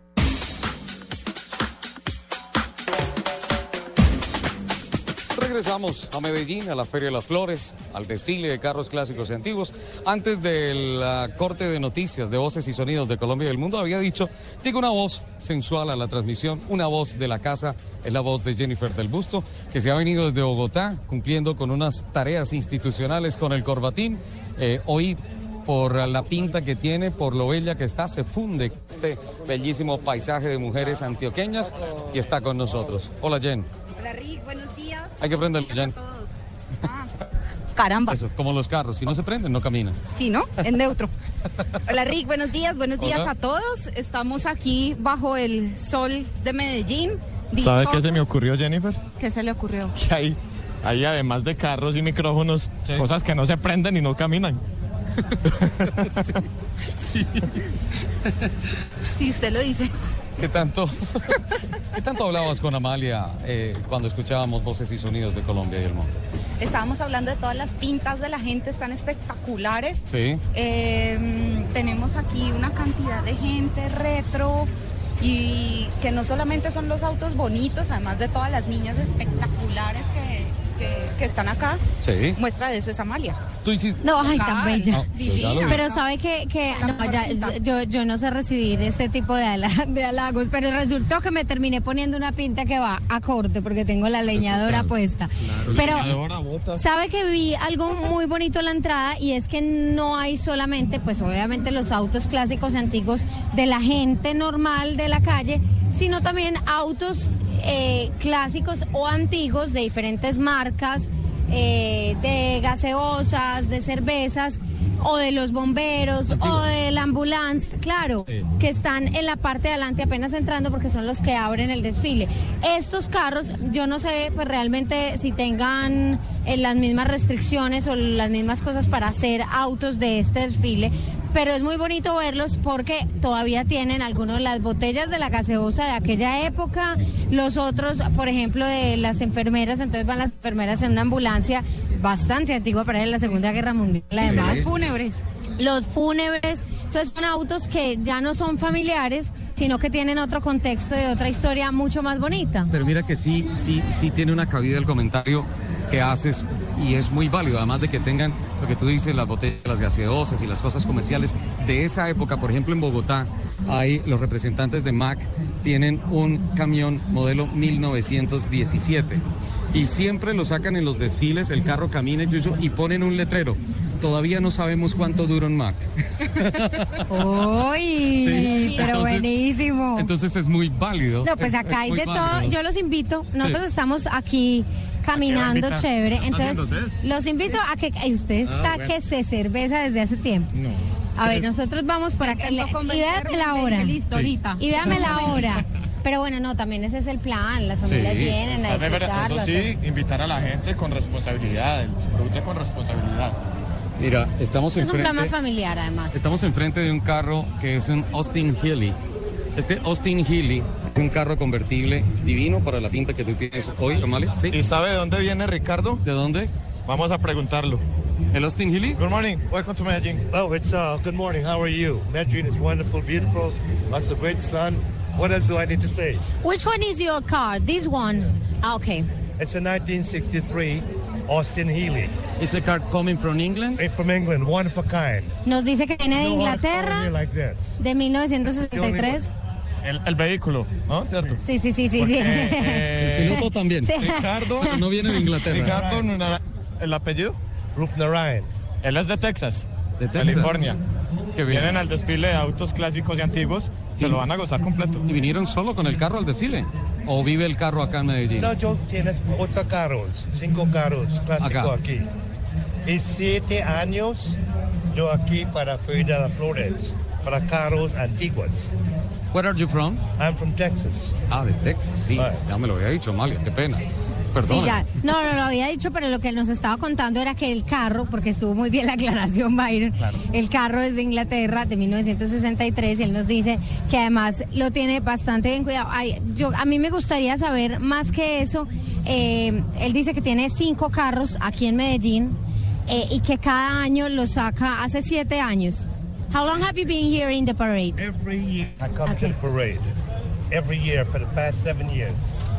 Desde los últimos siete años, todos los años. And you came here with your family, No, with friends. Friends. California. solo a la Feria de las Flores. Bueno, eh, from Cra- Cracovia. California. Ah, ok, California. Mexico, Otra Nuevo York, otra Ok. Texas, otra Nueva Orleans. Bueno, que viene con amigos, no viene con la familia y además los amigos de diferentes lugares de Estados Unidos. Yo le entré en Cracovia y dije, por Dios, pero ¿qué es esto tan internacional? Eh, mientras se escucha al fondo el himno de Colombia, porque ya empiezan los actos protocolarios del desfile. Uh, what other cars do you have here? Right now, three. Three cars. What cars? 1963 Mercedes. Un Mercedes A 1963. 1954 Chevy convertible. Una Chevrolet 1954, 54. 54. What kind of Chevy? Chevy Ah, it's a, Straight six. It's a, okay. Straight six Chevy convertible 1954. Es Uy, un convertible, divino. es- debe ser de la línea Bel Air, 1953. Espectacular. Eh, pues, Ricardo, Where, where, where do you keep your cars here in Medellín? finca. Ah, ok. Ah, tiene finca Río Negro y todo. Porque es que a mí sí me parecía muy curioso que él tuviera cuatro carros acá y cómo los va a cuidar y dónde, dónde los guarda y todo. Bueno, los tiene en Río Negro. Thank you very much. Enjoy it. Enjoy the parade here. I love Colombia. Colombia is mi corazón. I love Colombia. That's great. Thank you very much being with us. Bueno, nos dijo que quería mucho Colombia y todo, está todo emocionado, qué bien. Es que gente hasta de otros países viene acá, eso me parece muy Por bonito. eso lo traje, porque me pareció curioso que dentro de tanta, pa- tanto país, a tanto colombiano, llegara Y alguien además a disfrazado. California con un carro de Disfrazado Inglaterra. no, caracterizado. Eh, él es está, una situación muy sí, él está caracterizado con sus amigos también y eso me parece amigas bien bonito. Tiene muy bien caracterizada. Y con su, eh, Ave María, ustedes sí no, oh, Dios mío. qué bueno. Aquí estamos mirando unas fotografías sobre unas Alfa Romeo, unas fotos que se están haciendo espectaculares de una familia con unos niños hippies de 6 años. Divinos, espectacular. Ahí se está Exacto. certificando la herencia. Al lado de un Alfeta 2.0, un Alfeta 2, 2 litros. Ese carro blanco, ese Alfa Romeo, es la herencia de Nicolo Romeo, la famosa marca italiana Alfa Romeo. Que pues Nicolo fue el primer jefe que tuvo. ¡Ey! Caramba. Hugo. Hugo. Llegó Hugo Alberto, ¿cómo estás, Hugo? ¿Cómo vas? Bien, hijo, bien. Acá gozándome la feria. Bienvenido a Blue Radio, Autos y Motos. Y bienvenido a la feria, ¿no? Sí, gracias, muchas gracias. ¿Qué carro trajiste? Eh, la Ford 56 que está allá al fondo. La roja. La Ford La- la 5 morada, la la, morada. la moradita. Sí, la que tiene, eh, es un hot rod que tiene motor 302 de inyección, eh, tiene una particularidad que levanta el platón Y, y y otra particular, particularidad más que tiene un pito original de tren. Ese es el que suena permanente. ¿Y es de compresor, es mecánico? Es con un compresor, funciona con un compresor eléctrico y unas cornetas de aire. Qué barbaridad. Con una horror con co- compresor. Es, es increíble. Bueno, Hugo, eh, ¿cuándo llegó a Medellín? Eh, salimos el día mm, sábado, el, el- el día, eh, perdón, es el- Hoy es, hoy es jueves. Salimos el, el martes al mediodía, hicimos una parada en eh, nos- al, otro día nos, nos levantamos a las 6 de la mañana y nos vinimos eh, descansando de a poquitos. unos amigos venían en un Mustang y en un Corvette. Y llegamos como a las 12 del día descansaditos sin ningún contratiempo. ¿Qué más gente de Bogotá vino de Hot Rod? Pues no, de Hot Rod no conocidos no, no, no vi muy pocos. Pero vinieron, hubo mucha gente que vino en sus carros antiguos, así no estuvieran inscritos, solamente por venir a la feria y por gozarse en el carro en todo el camino. Ah, mira, qué chévere, ¿eh? No solamente hay que entrar al partido, sino que ir al FanFest. Al lado del Maracaná también vale en el caso de un mundial. Aquí estamos en el mundial de los clásicos y antiguos. Hugo, genial, ¿y ¿hasta cuándo se queda? Eh, si Dios quiere me quedo hasta el domingo, me sigo gozando la feria. Amalia quiere tus gafas. Hombre, qué buenas gafas. ¿De dónde salieron? Eh, esto es un, pues, un atuendo que. Jamaiquinas, ¿será? ¿No tienen por ahí algún diseño jamaiquino? A ver, no, eso hay que decirlo. Mal que Bogotá, bien, Una pues hay que casa, hacer la una casa que se llama, pues, una casa de, de- de- que dicen disfraces, que las alquilan y está muy novedosa porque pues Tienen una mata de, Son de helechos, ¿no? marihuana, pues hay que decir, no, pues es que... De medicina uruguaya. Pues es que no, también hay que decir que dentro de toda esta generación de los años 60, que es la generación además, la generación beat, donde empezaron tantas cosas, de y justamente, eh, yo no sé realmente qué tantos carros hay de esos, pero en esta generación beat, pues se transportaban en lugares, en carros bastante grandes, que son los que mencionábamos ahora, eh, que de hecho hay un libro bien bonito que se llama On the Road, que, que habla de ese transporte y bueno, y en ese transporte pasaba de todo y tenían de esa matica bastante. Entonces, eh, es de la época, pues eso hay que decirlo. Echaban más humo por el techo que por el exhausto. Sí, total. Por las ventanas. Pero fue una época definitiva para la música, la- la para los emblemática, autos. emblemática, pero nunca pues nunca he estado en esos en esos sitios. Oh, sobra hacer la aclaración, eso fue de la época, pero está bien, está bien, muy bien caracterizada. Gracias. Peace, peace, bro, peace, bro. Por pasarla bien, entonces por, pasarla bien y, y hacer pasar bien a la gente. La gente, no, que venga, tómeme una foto conmigo, más, más que todo para que estar bien con la gente. Hugo Gómez, otro de los delegados de Bogotá, que viene con Hot Rock, una camioneta espectacular. Sacude aquí todo Medellín cada vez que pita con un pito de tren, original de tren. Ah, ¿quieren escuchar el pito? Sí. ¿Vamos hacia allá? Vamos a Alcanzamos. Vamos movernos un poquito hasta allá mientras le estaba comentando lo del Alfa Romeo, Amalia, Jen, que Nicolo Romeo fue el jefe que tuvo Enzo Ferrari cuando Sí. empezó a trabajar en el tema de los carros. Enzo Ferrari, antes de 1950, dejó de trabajar con Nicolo Romeo y Romeo hizo una escudería para correr en la Fórmula 1, que fue justamente la escudería Alfa Romeo. Enzo Ferrari, dos años antes de que empezara la Fórmula 1, construyó los carros para Nicolo Romeo y Romeo corrió el primer año de la Fórmula 1 contra los carros nuevos que había hecho Enzo Ferrari. Enzo, con los carros que él había construido dos años atrás, que eran de Alfa Romeo, perdió todas las carreras. Es decir, él perdió contra sus propios carros. Fue una cosa terrible para, para Enzo Ferrari en la Fórmula 1, pero Nicolo Romeo, Alfa Romeo se quedaron tres años, eh, tres, cuatro años en la Fórmula 1 y desaparecieron. Ellos eran los que corrían con el color rojo. El color rojo no es original de Ferrari, es de Alfa Romeo. El color original de Ferrari es Amarillo. el amarillo, Amarillo, sí. por la bandera de Módena. Pero como eran las victorias de Italia con Alfa Romeo, los italianos empezaron a decir, nuestros coches son los rojos. Y por eso Ferrari tuvo que pintarse de rojo. Buena aclaración porque no tenía ni idea. Claro que todo el mundo le dice el rojo Ferrari, el rojo Ferrari. rojo Ferrari. Y el rojo Ferrari no es El Ferrari. rojo Es realmente el amarillo Es el Ferrari. amarillo Exacto, Ferrari. Exacto, es el amarillo Y Ferrari. el rojo ro- Alfa Alfa, Romeo. Romeo. Alfa Romeo. A ver, vamos a ver entonces. aquí. ¿Listos, Hugo? Hemos llegado. Véame, ¿dónde tiene el tanque de combustible de esta Sí. camioneta? Lo tiene aquí en el Está platón. En la parte de atrás y la provisión de combustible se hace sobre la plataforma del platón. Sí, señor, de madera. ¿Cómo? Está firmada Firma. por Cheat Foods. Wow. Esta camioneta tiene la firma de Cheat Foods, el hombre eh, um, de Discovery Channel, Claro, sí. de Overhauling. El, uno- Oh, Ay, casi nos mata el susto. ese es el abrebocas. Ay Dios, cójanse, que ahí viene. Así. Así, Mauricio Varela nos está escuchando en Bogotá. Ven hasta acá. Sí, ¿qué es lo que nos decías de Mauricio? De Mauricio Varela, nuestro amigo de Bogotá, sí. del el grupo Cava. Cava.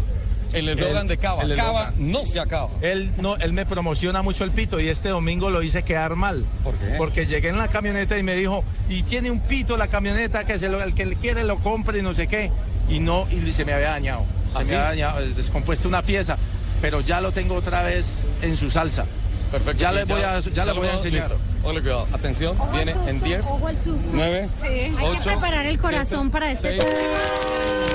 No, vámonos de acá. No, ¿qué es esto? Una volqueta. Amalia ha metido un brinco que casi queda en la puerta. Impresionante. Impresionante. Bueno, ahí ¿Usted se está. imagina a Amalia manejando por una calle cualquiera de Medellín y que Oigan, llegue este tipo detrás? tengo que decirle una cosa aquí, Byron, y es que tremenda piloto la que soy. Yo no soy puñuela. Si, si él le pita, no termina usted en el río Medellín, no, para nada. No, No, de pronto la que va pitando es Amalia, feliz, pitándole a todo el mundo. Exactamente. La que va a pegar el pito es Amalia. Yo creo. Uy, pero el susto que me pegaron, sí, yo creo que me voy a tener que hacer revisar del corazón esta semana. Qué barbaridad. ¿Qué horas tenemos? Son las ah, 10 de la mañana, 25 minutos. En 5 minutos empieza el desfile. Y, y creo que el desfile va a estar encabezado. Vamos, vamos con Jorge Eusebio mientras nosotros Pues conectamos. es que ¿Sí? ahorita que estábamos hablando con él, Amalia, eh, perdón, me regañaron en la primera hora porque no. no Es te- Jorge dije- Eusebio, dije sí, José señor. Eusebio. Yo Mil también. Disculpas. yo también. Y si le emberraca eso al hombre de Huaca, que le digan así, José De Eusebio. verdad, ay no, Jorge Eusebio, perdónenos, pero vengo. Perdóneme, José. Dime, Amalia, A mí dime, también, dime. pero él nos dio un balance y algo muy chévere, pero eh, yo creo que vale la pena meternos, pues no solamente en el tema del desfile de los carros antiguos antiguos, sino también acercarnos un poquito a lo que tiene la Feria de las Flores, pues durante todos estos días. El domingo, por ejemplo, hay desfile de silleteros, que es el cierre, que es el desfile más importante de la Feria de las Flores, y pues el que realmente muestra las flores. Y yo sé que él tiene un personaje muy chévere que quería presentarnos. Sí. Eh, ¿De quién se trata, Jorge Eusebio? ¿Y usted cómo adivinó, Amalia, que yo tenía un personaje? Mentira, sí, Amalia. Amalia, sí. Mire, es que estamos en comunicación con Mauricio Londoño, que es uno de los 500 silleteros que, que desfilarán el, el próximo domingo en el desfile de silleteros. Porque es que y que fue de la familia silletera, si no estoy mal, Jorge Claro. Eusebio, porque Mauricio Londoño, pues yo me acuerdo porque mi papá se llama igualito, pero eh, él se ha ganado ya varios premios, ha sido de la familia Flores, en algún momento la, la representó él, eh, si no estoy mal, entonces qué chévere, cuéntanos qué le dijo Mauricio. Pues imagínense, imagínense Amalia que Mauricio Londoño eh, nos ha dicho que ya está preparado, que ya comenzó a armar la silleta, que ya lleva un porcentaje de ella hecha, que el sábado está listo para para estar todo el día disponible para terminar de armarla y por supuesto trasnochar y madrugar el domingo al desfile de silleteros. En estos momentos eh, Mauricio, con los buenos días y con las gracias por estar con nosotros en este especial de Blue Radio en plena Feria de Flores y al portas de comenzar el, el desfile de autos clásicos y antiguos. ¿Cómo, ¿Cómo se está preparando para el desfile de silleteros, Mauricio? Claro que sí, no, pues en primer lugar, un buen- muy buenos días para toda la audiencia que nos escucha en este momentico. Y no, quería como hacerte una pequeña claridad, no son 550, sino 500 silleteros en total, de los cuales 420 son adultos y dentro de esos 400 adu- de- dentro de esos 420 adultos hay un grupo que nosotros mismos hemos denominado pioneros, tenemos 30 niños y tenemos 50 juniors para un total realmente de 500 silleteros. Y no, ¿cómo van las cosas? Muy bien, en ese momentico ya pues la silleta va bastante adelantada. Imagínate, pues ya estamos hablando de que hoy es jueves y ya la silleta tiene que estar prácticamente lista, prácticamente para el sábado, para tenerla ya lista para desfilar el domingo si Dios quiere. Vamos bien, honestamente vamos pues como trabajando bastante, tenemos aquí pues como eh, un gran equipo pues de trabajo, porque igual aquí las silletas obviamente las hacemos en familia, de hecho pues yo pertenezco a la familia Londoño y el trabajo siempre ha sido pues como más de tipo familiar. En términos de, de porcentaje, podríamos decir que vamos por ahí en un 50%, porque lo que falta realmente en este momentico es empezar a pegar la flor que nosotros denominamos flor fresca. Ya igual pues tengo todo el diseño, todo el montaje, todo lo que tiene que ver con movimiento en las figuras. Qué pena ya está pues como organizado y estructurado. La cosa va pues como bien afortunadamente. Mauricio, eh, en esta ocasión su silleta va a ser que emblemática, tradicional o, o cuál es el, el motivo para, para este domingo? No, muy bien, perfecto. No, yo desde hace varios años vengo participando en la silleta o en la categoría más bien de silletas emblemáticas que son aquellas pues que tienen emblemas, en este caso frases. Mi silleta en particular, inclusive para este año ya hoy corra- corramos el riesgo, igual ya estamos muy avanzados la semana, es decir, ya está muy encima. La frase como tal dice es, no más niños trabajando, los queremos estudiando. Es lo que diría mi silleta en este año propiamente. Es una mensaje pues como muy, una silleta, perdón, con un mensaje más bien alusivo a los niños en este caso, que no, no, no deben estar haciendo otra cosa que sea estudiando, jugando o queriendo pues la gente propiamente. O sea, ya nos, ya nos Ahí les- cantó, ya ya nos les cantó solté- su silleta. Ya le solté la chiva, igual lo que les digo, ya hoy es, ya es muy difícil pues que de aquí al domingo ya alguien diga, ve la frase que tengo, ya sobre la marcha ya es muy difícil que nos logren copiar al menos pues como la idea que tenemos. Mauricio, ¿cuántos años participando en el desfile de silleteros? ¿Esta es su participación número qué? Esta sería mi participación número 18 dentro del desfile. Ya igual, inclusive, yo te cuento, desfilo actualmente con el contrato o con el puesto que era de mi papá, él me lo dio hace 18 años. Y desde ese tiempo vengo pues como participando dentro del desfile. He sido realmente ganador absoluto en dos oportunidades. Una fue en el 2005, con una silleta que en su momento decía, antes de ir al extranjero, conoce tu país primero.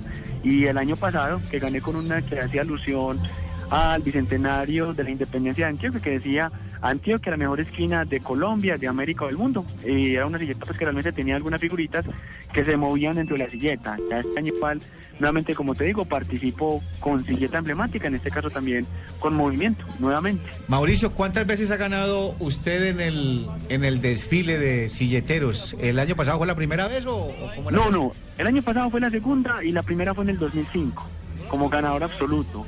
Finalista en varias oportunidades y hace dos años que quedé cuarto en mi categoría, dentro de la premiación quedé cuarto, en el puesto número cuatro. ¿Y la tercera vez sería en el 2014? Eh, Dios quiera, hombre.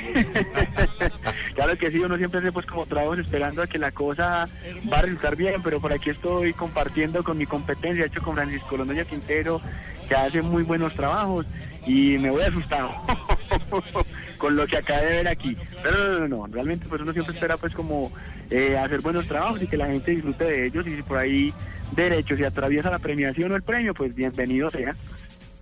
Mauricio, ayúdeme a contarle un poquito a los colombianos cómo es esa noche, esa noche, mejor dicho, ese día y esa noche previa al desfile de silleteros. Ustedes se la dedican a hacer los últimos retoques, no duermen prácticamente, eh, llegan muy en la mañana a, mm, al, desfile. Al punto del desfile, donde parte que en este caso es el puente de Guayaquil sobre la avenida regional, en fin.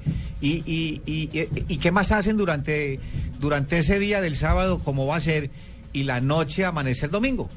No, muy bien, imagínate.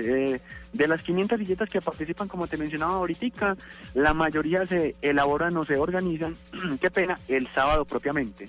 ¿Por qué el sábado? Porque dentro de las 500 silletas que participan, solo unas 50, 60 son emblemáticas, que son la categoría en la que yo participo, que son silletas que requieren de mucho tiempo en su elaboración porque requieren hacer letras, hacer dibujos, de pronto eh, diseñar y hacer y construir muñequitos, por ejemplo, figuritas. Mientras que las tradicionales, que son unas eh, 300, alrededor, 250, 300, esas se elaboran es con horas antes del desfile, porque se elaboran prácticamente con flor fresca. Entonces, dentro del corrimiento de Santa Elena, que tiene o que está constituido por 17 veredas, ese sábado en particular, en todas las veredas se están elaborando silletas. Donde vos vas, ahí realmente encontrás silletas. Vos salís de una casa, vas donde el vecino y ahí están también elaborando silletas. Entonces, una cosa muy bonita propiamente el sábado en particular. Como se están elaborando todas las silletas, prácticamente uno ya va amaneciendo. En nuestro caso, por ejemplo, que estamos pegando propiamente flor fresca y ya puliendo los detallitos, uno literalmente hablando amanece pues como finiquitando la silleta. Ya este año en particular que por parte de la Secretaría de Cultura a través del Buró piensan como rediseñar, no piensan no, modificar el sistema o el medio de transporte para llevar las silletas este año bajarían en camionetas de acuerdo a lo que nos habían explicado y socializado en una reunión que tuvimos. La idea es que todas las silletas estén más tardar a las 8 de la mañana el día domingo allá al punto cero, al punto pues de partida del desfile.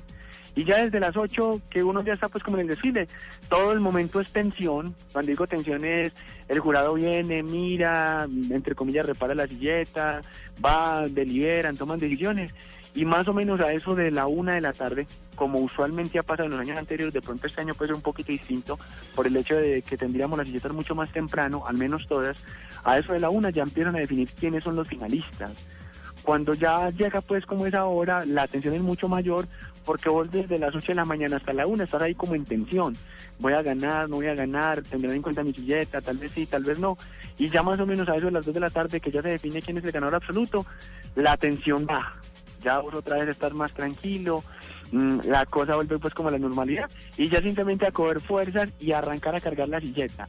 La fuerza es inicial, cuando vos simplemente el primer envión te colgas la silleta. Ya después que arrancas el desfile, que te encuentras el público, que la gente te pide la vuelta, que, que dicen si se puede, ya de ahí para adelante vos vas jugando con la silleta, literalmente hablando, porque realmente es el calor del público, la emoción de la gente, la que permite que la silleta a la larga pesando unos 90, 100 kilos, no se sienta, no pese nada realmente. Es una cosa muy, muy emotiva ya en el momento del desfile. Antes del desfile, pura tensión. Y la noche previa, pues pura alegría, eh, unión familiar, todo el mundo trabajando. Es una cosa muy bonita. ¿Qué hace Mauricio Londoño, que es un hombre tan fluido al hablar, al conversar? No, no, no, gracias hombre. No, pero realmente yo actualmente eh, trabajo en el sector educativo y trabajo como directivo docente. En realidad trabajo como rector en encargo en un colegio acá en Medellín que se llama Institución Educativa Las Nieves. Es un colegio público. O sea, es un rector de colegio y al mismo tiempo silletero y el domingo es uno de los 500 silleteros que va a ser parte de la versión número, ¿qué es esta del desfile? Esta sería la, la, número 57 del desfile. De las cuales usted ha participado, o de los cuales mejor usted ha participado en 18. Este sería en 18, sí señor, correcto. Eh, no, 18, este es mi, mi desfile número 18. De 57 versiones,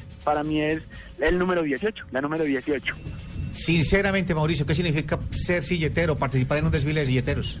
No, hermano, honestamente es una alegría y un orgullo. Yo siempre donde voy digo que ser silletero para mí, poder desfilar en Medellín propiamente es un orgullo, porque igual todo el mundo aspira pues como de pronto a cargar, inclusive dentro de la familia, porque eso realmente es un legado que va pues como de generación en generación. De mi casa que somos ocho hermanos, el hecho de que mi papá me hubiera dado pues como la oportunidad de, de, de, la oportunidad a mí de desfilar, de elegirme a mí, imagínate uno cómo se sentirá de orgulloso. Realmente es una alegría y un orgullo muy grande. Y de igual manera, pues cuando uno llega a la casa, que de pronto tuvo la oportunidad de ser el ganador, los papás de uno se quieren salir de la ropa. Entonces el orgullo, pues que con lo que ellos dicen, caramba, vean lo, lo que logramos criar, bendito sea Dios.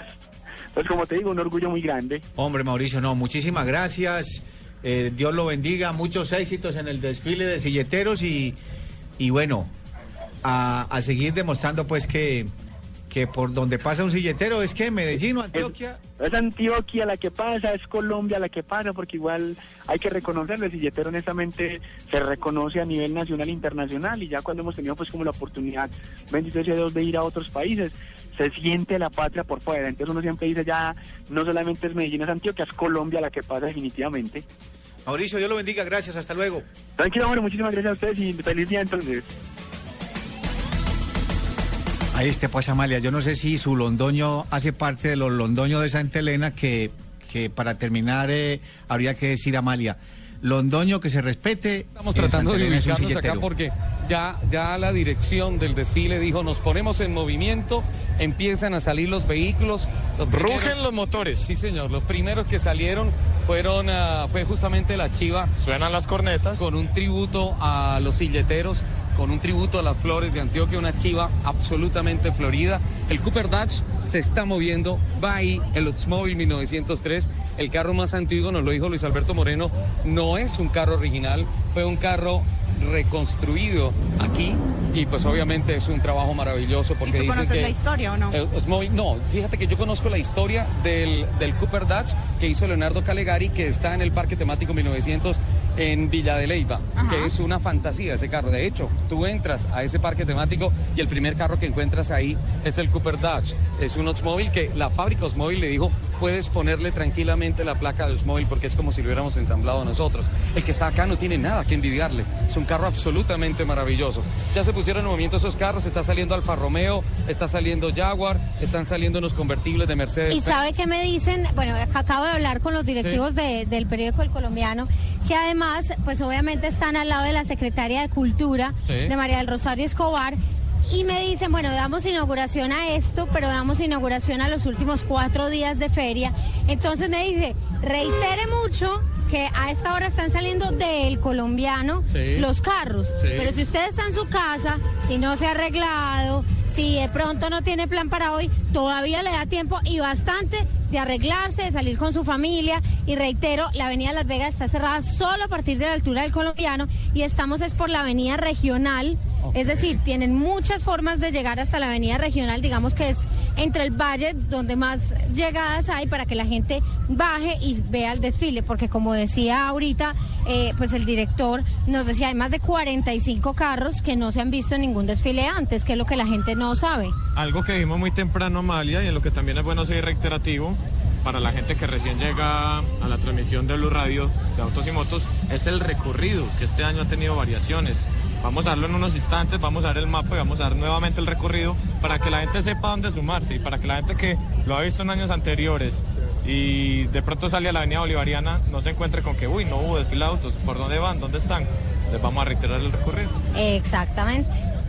Ya lo vamos a tener en contados instantes porque dentro de todo el movimiento que hay acá también falta eh, la cultura cafetera. La Esto cultura va, vea, le cafetera, recuerdo. Y por eso están los Jeep Willys acá. Tenemos enfrente de nosotros un Willys CJ5 1973, absolutamente divino. No viene en versión Jeep Power, solamente trae cinco personas, el cupo máximo que tiene el carro Ese carro a original. mí me encanta. Ahora sí, eh, si me permite, Ricardo, le recuerdo, el recorrido es el siguiente. Va desde el periódico El Colombiano por toda la autopista sur, llega hasta el Politécnico, hasta el Polideportivo de Envigado y ahí se devuelve. Pasa por EAFIT, pasa por el Politécnico, llega Sí. hasta EPM, por ahí se devuelve a la Plaza de la Macarena y de ahí pues también se vuelve a- otra vez, regresa hasta la fábrica de licores y cierra de nuevo en EAFIT. Es un recorrido larguito, Termina hay en mucho, EAFIT. termina en EAFIT, A sí las señor, ese es 2:30 el de punto de llegada. Yo diría que tal vez se demore un poquito más, pero bueno, es un, es un plan de, de día festivo y es un plan chévere. Amalia, ya sé cuál es la persona más feliz de este desfile. Ricardo Soler. Eh, entonces, la segunda persona más feliz de este desfile, el señor que va repartiendo en el camión de Coca-Cola. Eh, va colgadito atrás un señor tal vez de unos 70 años, algo así, a la usanza de la época. Un detalle, ¿viste lo del carro de Coca-Cola? Sí. ¿Viste las botellas? Sí, originales. De las mismas de la época. Sí, claro. Un espectáculo. Claro, claro, claro. ¿Preguntaste cuánto costaba una de esas? Eh, me dijeron 25 centavos. No. El precio de la época. A Airo le dijeron, está bien, listo, y le damos una. Ya que tiene tanta sed, tome. El señor que va detrás debe tener unos 70 años, algo así. Ahí está Amalia haciendo una selfie que vaya para arroba blue autos y motos. Todos transmitiendo acá felices porque este desfile, yo, ah, ay, ¿cómo, ¿cómo le damos las gracias a Tito en Bogotá y a los directivos, a, a- a don Carlos Gallego? No, yo le voy a dar las por- gracias por mandarnos de acá, esta por manera. favor. Tito, doctor Gallego, les cuento que Ricardo Soler se realizó. Acaba de responderle a una persona que lo salude y le dice, pero a usted le gusta la velocidad. Le dice, no, no, no, no, no, pero síganme invitando, que a mí esto me gusta mucho, me encanta. Usted está feliz, además que me acaba de decir que está impresionado porque no solamente se ven carros, sino que aquí en la capital antioqueña lo que se siente es la moda. Acabamos de terminar Claro. además Colombia Moda y usted está impresionado con eso. A mí, de verdad que verlo, verlo, primero hablando de los carros y segundo, tan contento, ya, doctor Gallego, Tito López, ustedes le cumplieron un sueño a Ricardo La noticia es que cancelé el tiquete de regreso. La noticia es que que lo aquí ya nos canceló. tocó quedarnos Sí. porque Ricardo Amalia va a y llegar nos a tienen aquí embobados. Con una de estas pintas que está viendo por acá. Estoy convencido de eso. Va a salir de la transmisión a comprarla. Cuando venga una camioneta Apache, te digo cuál es la camioneta precisa para tu camisa, Amalia. Perfecto, porque yo sí me vine casi que caracterizada. Perfecto. Mírame este Mercedes que está aquí al lado, tan espectacular. O un Mercedes Yo creo que 200. son los dueños originales, además. Eh, sí, pareciera que, que de verdad es un carro que has tenido tal vez de primer, de primer dueño, único dueño. Están saliendo los americanos, los Dodge de la década del 70, también Cinca de la década del 70. el Renault 12 del cual hablaba Amalia de la década del 70 también. Dodge Dart son los vehículos que están saliendo detrás de los Corvette que estaban acá. Corvette Stingray y Shark de la década del 50 y de la década del 60. Perfecto. Siguen saliendo los vehículos. Ustedes Los escuchan Renault, al fondo los pitos. Renault 12, El Renault, 12. 4 espectaculares con rines originales, los Sale- cromados perfectos. Sale el Jeep Willys, maravilloso. El Mercedes 200 SL, una fantasía de carro, está absolutamente maravilloso con su estrella en la época en que se permitía la estrella hacia arriba. Hoy en día las normativas de seguridad en Europa dicen que sobre el capot no puede haber nada levantado, porque si tú atropellas a una persona, algo levantado puede terminar de herirla o matarla. Hoy en día no se puede llevar nada sobre el capot, por eso Mercedes Benz, sentido, sí. por eso Mercedes Benz tiene las estrellas ahora sobre sobre, la Sobre lata, capot. sobre el capot. Pero esta la tiene levantada ahí. Es de otra época. Sabe que hubiese bueno sido preguntarle a Ricardo el primer vehículo, si nos lo encontramos allá en otra parte del desfile, la licencia de conducción al más antiguo. ¿La tienen? De 1903, ¿cómo será? Uy, no, no existía en esa época.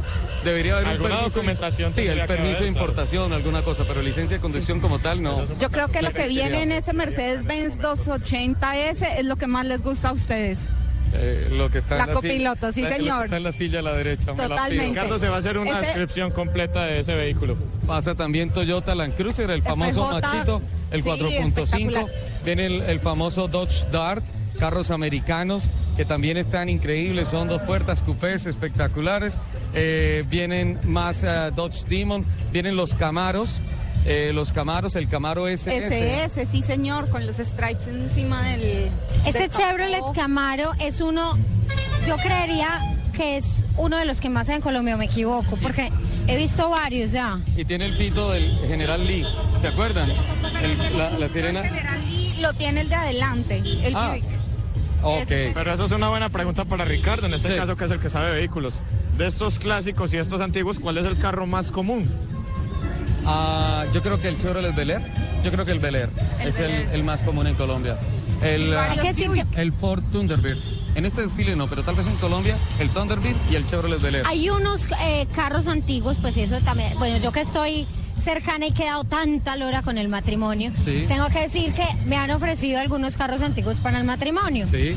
Y yo no sé qué tan especiales sean estos carros o no, porque uno dice, bueno, son carros antiguos, eh, hay algunos Mercedes, hay- he visto algunos acá, además la mayoría de ellos convertibles, ¿de verdad tienen un valor importante o acá definitivamente vemos los que sí valen?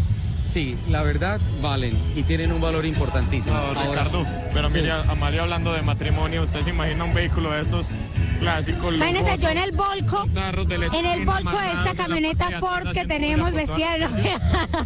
No, Amalia, el- el- la carroza para ti debe ser una Forte, una Forte de puertas suicidas, no por nada del matrimonio, sino las puertas que abren hacia Ah, atrás. ¿qué me le opina? Este Volkswagen, La hay que decir, claro, y hay que decir algo muy lindo de esto, eh, que es, es de las más clásicas, pero es de las que mencionábamos ahorita, de la época de The Road, de vámonos a, a- de un lugar a otro a descubrir el mundo, a descubrir, sí, una época en la que se descubrieron también muchas de las drogas, eh, pero, pero también una época importante sobre todo para la música, para la literatura, porque era una época en Estados Unidos en la que la generación Beat decía, no queremos más casas iguales con un jardín, las mujeres no queremos ser más amas de casa, peace and love, cojamos un carro como este Volkswagen que estamos viendo y nos vamos de una ciudad a otra, pues a ver qué- qué- cómo nos va en la vida. Era tan importante lo que tocabas de decir de la música asociada al automóvil que esa era la época de los Beatles. Claro, ahí Ah, empezaron, ahí empezaron los Beatles. Liverpool. Que la generación Beat además se llama generación Beat por el beat del sonido. Entonces es muy bonita la historia que tiene la generación Beat y de esas combis que era donde viajaban todos y que usted lo dijo muy bien, echaban más humo por encimita que por el mofle. pues. Amalia, prepárate que vienen tus apaches. Esa es la camioneta para tu Para la camisa. camisa de Amalia, una camisa para los que no, Esas eran no las- lo están viendo, es una Sí. camisa a cuadros, una leñadora tomarle vamos a montar foto a Twitter. Y habrá que tomarle eh, voto además con la camioneta que viene de fondo. Sí, vamos hasta la camioneta y le tomamos hasta la camioneta y nos tomamos todos fotos en la camioneta. Esta transmisión es la locura. Cuando Tito Es- vea lo que estamos haciendo, nos va a cortar el Es la contrato. transmisión selfie.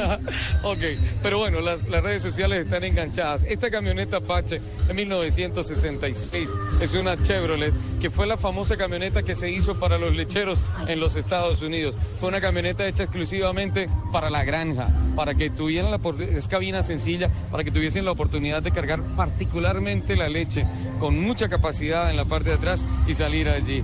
Ahí está Amalia posando, la bellísima Amalia, para, para una foto que ya va a ir en Twitter a través de nuestras redes de Blue Radio. Y ya estamos en la década de los 60. Sin embargo, quiero decirles que han pasado, antes de estas Apaches, han pasado la Malibu, los Malibu, han pasado los famosos ah, Chevel, que hay un par de carros acá en muy buen estado, eh, dos puertas, sin parales, una cosa espectacular. También ha pasado Ford Mustang. Eh, desde la década del 60, Ford Mustang ha estado también desfilando y obviamente es eh, el caballo, el carro de los clásicos más emblemático que hay en cuanto a la representación de la marca del óvalo de Ford, que sin duda alguna, eh, apostándole una competencia a Chevrolet con los Corvette y también con el Camaro, pues recordemos que hicieron también grande al Ford, entre otras. Es un año muy importante para Ford porque Ford Mustang está cumpliendo 50 años de vida.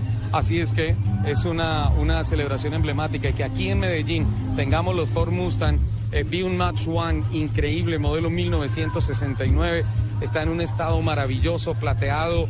Ruge ese motor de 8 cilindros en B que es parte del ADN. Esos carros tienen que sonar y tienen que temblar cuando se prenden porque es el poder de lo que transmite el corcel, el caballo. Y lo fue la herencia de lo que hizo Lidia Coca en toda su gerencia al frente del proyecto de Ford Mustang. Está aquí y tiene que estar aquí en los 50 años de Ford, del Ford Mustang en la Feria de las Flores. Un comparativo, Ricardo, que es muy válido. ¿Qué es lo, bueno, de las primeras cosas que busca la gente cuando va a comprar un vehículo hoy? Que sea Hoy, eh, pero ¿qué clase de económico en combustible. Ah, sí, claro, pero esa era otra Que ande época. 45, 50 kilómetros por galón, que muy poquito lo hacen, o sea, la verdad dicha, es más un asunto publicitario. Un vehículo de estos como esta camioneta que estamos viendo acá, ¿cuántos kilómetros puede andar por galón? Yo creo que hace unos, no más, hace por ahí unos 19, 20 kilómetros por galón aproximadamente. ¿Le preguntamos Sí, al porque señor? son seis cilindros en B. Sí. sí. Acerquémonos. ¿alcanzas Vamos a a acercarnos, preguntarle? le preguntamos. Sí. Ah, Justo, no, oh, se nos va. acercar a nosotros. Se nos va. Sí, viene acá. Buenos días. Muy buenos días. ¿Cómo están? Bienvenidos a Blue Radio. Muchas gracias, sí señor. Acá muy contentos con el desfile, mucha organización. Descríbanos un poco así rápidamente de su camioneta. En modelo 66 venimos de Bucaramanga. Oh. Es una Chevrolet C10. Está en perfecto estado, tiene placa de carro antiguo. Y teníamos una duda, ¿cuántos kilómetros por galón le anda ese carro? Más o menos unos 25. Ok, muchas gracias. Muchas gracias. Está la gente feliz. Lo bien. teníamos haciendo trancón además. Está muy bien calibrado. Me gustaría ver esos 25 kilómetros Sí, por no galón. creo, no creo. bueno, El Ford Falcon del 66 viene ahí. El Falcon, sí, divino, dos puertas.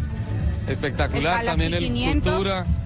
Aquí está también otro carro, el, el, el Galaxy, perfecto. El Galaxy 500. Ford Mustang. Escucha esto, Amalia. Escuchen, escuchen esto. Voy a acercarme a pedirle el favor al piloto. No, pito, en lugar de acelerar. Ah, y le puso el pito. Me gustaría escuchar el motor, a ver si alcanzamos a transmitir lo que les hablaba del Ford Mustang, que es parte del ADN. Le tiene dos mil pitos ese señor. Lo que pasa, Ricardo, es que este tiene una colección de pitos. El motor. No. Bueno, se Ahí está se el pito de la mazamorra. Casi, casi, casi. Ford 1966.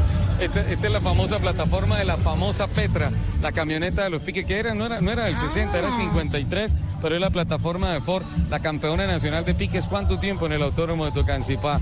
Aquí tenemos eh, la, la 10D, la V8 de Ford también de la década del 60 y no podía faltar la GMC. Atrás creo que viene... Vamos caminando por allá. Sí, vamos nosotros en contrasentido del desfile. Está un Unimog, creo que lo que viene es un Unimog, ¿eh? Tal vez, de Mercedes-Benz. Uy, está espectacular ese carro. Fotografía, Amalia, por favor. Ahí está.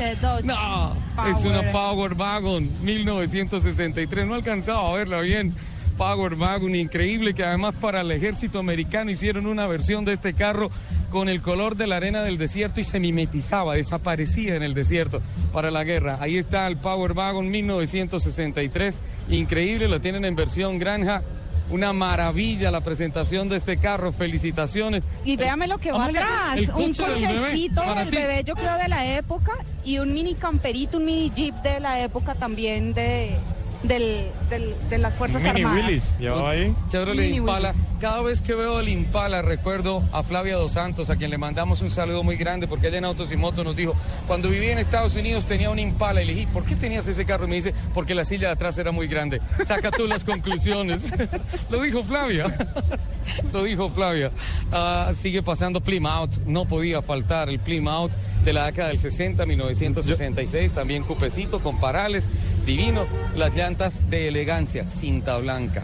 Eso le iba a Las preguntar. llantas cinta blanca. Eso le iba a Eso es preguntar yo. Ricardo, eh, Sí. y es que pues uno ve que ahorita los carros, lo más importante a los nuevos, empiezan a ser los rines, que, que le ponen a las llantas, que cómo son las llantas. Si uno ve los autos clásicos y vienen con unas llantas y unos rines, una cosa impresionante. Cuéntenos de eso. Sí. ¿Vienen con ellos? ¿Son realmente así de fábrica Son o ellos los han cambiado? originales y son unas llantas que traen la famosa cinta blanca en señal de eh, elegancia.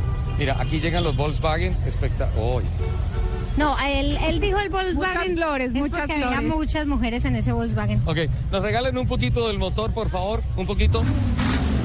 Ah, gracias. Ese es el V8. Ay, Ese era el saludo que quería transmitirte. Más Ford Mustang 1965. Sí, Blue Radio, la gran alternativa.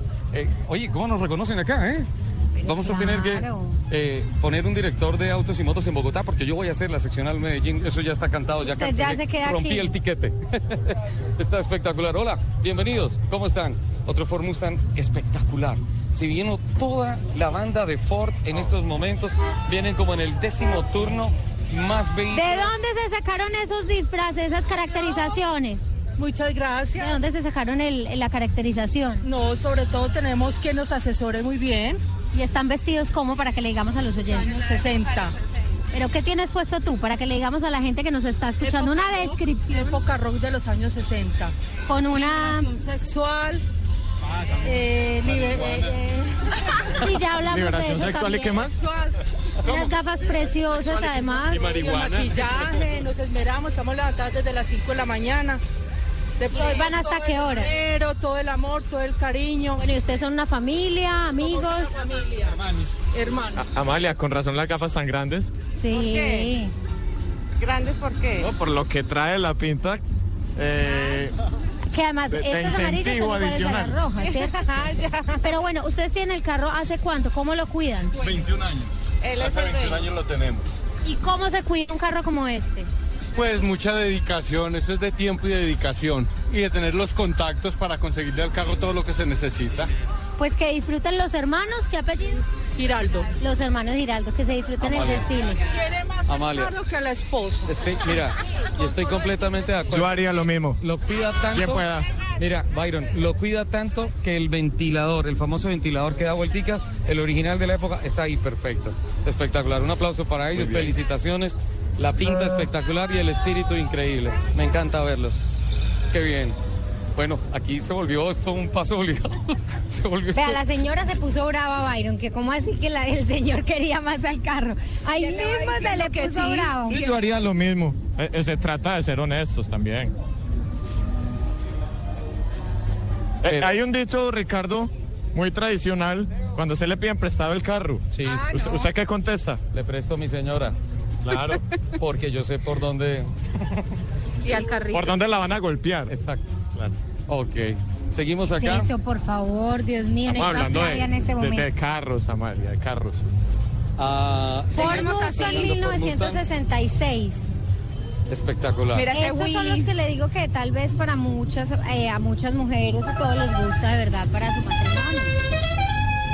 Amalia, además vea, si, si ellos también, si ellos también están engolosinados, nosotras también. Para las niñas también hay. Y ese, ese vehículo que va ahí lleva dos espectaculares conductores. Yo la entiendo. Jennifer. Además nos está viendo a Ricardo y a mí. Eso ya Gracias. es... Gracias. Eso ya es un aliciente. Como así, al chino que nos está Ya, acompañando ya, y nos está ya, ayudando Francisco. Francisco, sí. Pero vea, No es solo los del carro. 1963 con un super pito y además con gente caracterizada como los campesinos antioqueños. Amalia, te quiero felicitar por la iniciativa y a Byron por la iniciativa de ir en contrasentido del desfile. Nos lo estamos gozando todo espectacular. Porque es que si no, entonces arrancan rapidísimo Y y, entonces van, uno queda, nos se nos van.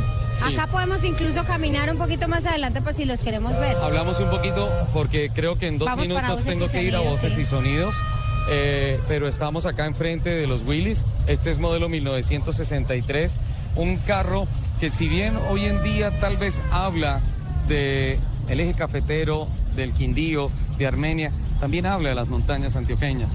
Habla de la cultura cafetera de esta región Lo del tienen, país. pero parece nuevo. absolutamente impecable la pintura, los broches de los lados, los tacos de madera sobre el capó. Esto es para que cuando tú levantes a ver qué pasa allí, no rompa el vidrio en la parte de arriba. ¿Sabe qué es lo único que a mí me está haciendo Sí. falta hoy? Sí. El mar. ¿El mar? Sí. Y te digo una cosa. ¿Estamos a cuántos grados centígrados? Unos Estamos a unos 28, 20, 29. Sí, por ahí, más o menos. Hay- Y hay una cosa. eh, ¿A ti te gustan los Hummer? Sí. Sí, parecen espectaculares. El tatara, tatara, tatara, tatara abuelo del Hummer es este carro. Prefiero el tatarabuelo que. ¿Sí? Sí, lo prefiero. Los dos. bueno, Amalia, ah, nos encontramos tantos amigos periodistas acá, ya vamos a hablar con mucha gente. Qué lindo Medellín, qué lindo esto que está haciendo Blue Radio transmitiendo el desfile de carros clásicos y antiguos en la Feria de las Flores. Eh, esto no es trabajo, esto es placer, sin duda alguna. Esto es placer. Tengo tantas Son los cosas. sacrificios por que decir, toca hacer claro. y nosotros nos sacrificamos Tengo- porque pues alguien tiene que hacer esos El sacrificios. trabajo sucio, tenemos que hacerlo, por favor, pónganos a nosotros siempre. Estamos dispuestos para eso. Tito, cuando quieras también, si me estás escuchando, con mucho gusto yo me sigo sacrificando. Espectacular. Los invito a que nos sacrifiquemos en la sombrita y que luego esperemos un momentico para que vamos a voces y sonidos, porque sí tenemos que ir a voces y sonidos para, para nuestro bloque de noticiero. Pero antes diciendo que, bueno, el desfile ya salió hace aproximadamente unos 20, 30 minutos más o menos. Eh, Sí, y señora. recordemos que sale desde el colombiano en sentido norte-sur, ahí se devuelve en sentido sur-norte y pasa por EAPIT, pasa por el Politécnico Jaime Sasa David, llega hasta EPM, ahí en EPM hace un retorno hasta la Plaza Macarena, luego baja Fábrica de Licores y termina, concluye de nuevo en EAPIT, pero hay que recordarle a la gente que la avenida Las Vegas está cerrada solamente hasta la altura del periódico El Colombiano, es decir, que pueden transitar por esta vía normalmente. La vía por la que van los carros este año es la regional, para que estén muy pendientes también del tráfico de la ciudad, que es una manera importante para quienes quieren disfrutar el desfile o para quienes también están cómodos en su casa y van a, o van a salir, cualquier cosa, pues sepan muy bien cómo están funcionando las vías hoy en Medellín durante la feria, sobre todo. Amalia, usted es la anfitriona, nos vamos a la sombra a escuchar las noticias y a seguir disfrutando del desfile. ¿Le parece? Sí, señor, me Entonces parece. nos vamos con voces y sonidos de Colombia y del mundo. Ya regresamos.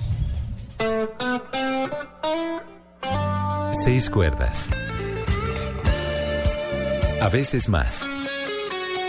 Se requiere tiempo y dedicación para aprender a sacar melodías de esas cuerdas. Pero solo algunos tienen el talento para hacer de esas melodías algo inolvidable.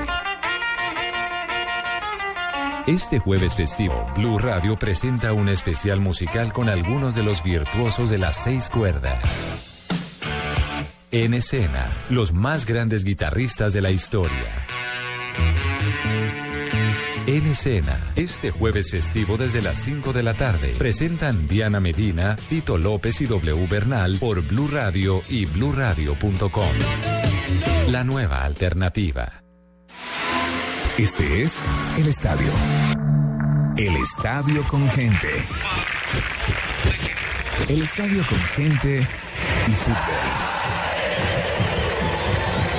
El estadio con gente, fútbol y Blue Radio. Comienzan a rodar las emociones camino de la. Este sábado, Santa Fe Medellín. Y el domingo, Nacional Millonarios, Once Caldas Cali. Y todo lo que pasa en el mundo del fútbol en Blue Radio. La nueva alternativa. Voces y sonidos de Colombia y el mundo en Blue Radio y bluradio.com. Porque la verdad es de todos. 11 de la mañana en punto actualizamos noticias en Blue Radio. Medicina Legal confirmó que la carne que consumieron los soldados que se intoxicaron en Arauca efectivamente estaba envenenada. Carlos Alberto González. El director de Medicina Legal, Carlos Valdés, confirmó que la carne consumida por un grupo de soldados y que provocó la muerte a uno de ellos en el departamento de Arauca sí estaba envenenada. Contenía un insecticida. En todos ellos se pudo determinar que existía un compuesto denominado carbofurano. El carbofurano es un compuesto utilizado como pesticida, más comúnmente utilizado como insecticida para eh, acabar con plagas de insectos. Es un compuesto altamente tóxico para los vertebrados, especialmente para los seres humanos. Cabe recordar que un guerrillero infiltrado que se hizo pasar como vendedor del restaurante fue quien proporcionó este alimento a los militares, muriendo el soldado Eduardo Andrés Salazar, hechos que fueron atribuidos a la guerrilla del ELN. Carlos Alberto González, Blue Radio.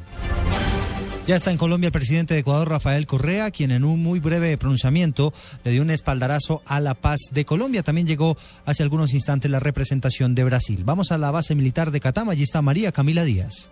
Hola, ¿qué tal Eduardo? A su arribo al aeropuerto militar de Catam, el presidente de Ecuador, Rafael Correa, felicitó a su homólogo eh, Juan Manuel Santos por su nuevo periodo como mandatario y reiteró el apoyo de su país a los diálogos de paz en La Habana, Cuba, que se lleva a cabo con la guerrilla de las FARC. Felicitaciones por esta fiesta democrática, por este paso hacia el buen vivir, hacia la democracia plena, hacia el encuentro con nuestra soberanía, dignidad, equidad y sobre todo hacia el encuentro con la paz. Acompañado del canciller Ricardo Patiño y el ministro del Interior del vecino país, Francisco Rivadeneira, el presidente Correa se reunirá en los próximos minutos con el presidente del Consejo de Jefes de Estado de la Unión Europea. Acaba de llegar en este momento a Catam el vicepresidente de Brasil, Michael Temer, quien habla en este momento. Escuchemos un minuto. Cumprimentos do povo brasileiro, da presidenta Dilma Rousseff e desejar a ele que continue neste segundo mandato a, a promover a busca da paz na Colômbia, o combate a toda e qualquer desigualdade social, especialmente mediante a ascensão dos mais pobres para uma classe média no que os senhores e as senhoras percebem, se identifica plenamente com o que fazemos no Brasil. Es el eh, vicepresidente de Brasil, Michael Temer, quien eh, también acaba de apoyar el proceso de paz de Colombia en los, con los diálogos de paz en La Habana, Cuba, con la guerrilla de las FARC. Ha dicho que espera que se acabe la desigualdad social y la pobreza. Es la información desde el aeropuerto militar de Catán, María Camila Díaz, Blue Radio. Y a propósito de la, de la, posesión del presidente Juan Manuel Santos para este nuevo gobierno, el mandatario prometió recursos cercanos a un billón de pesos para el desarrollo del departamento del Quindío. Desde Armenia, Juan Pablo Díaz.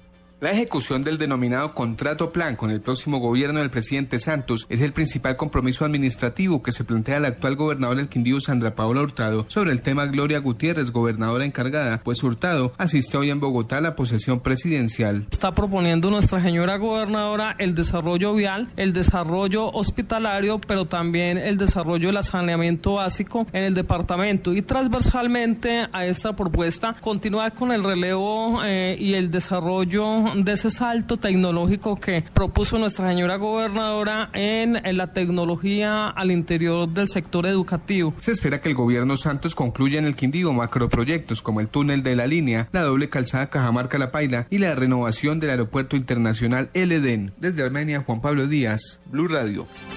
El jefe del equipo negociador del gobierno en La Habana, Humberto de la Calle, le pidió al ELN que también inicie pronto un proceso de paz. Diego Monroy.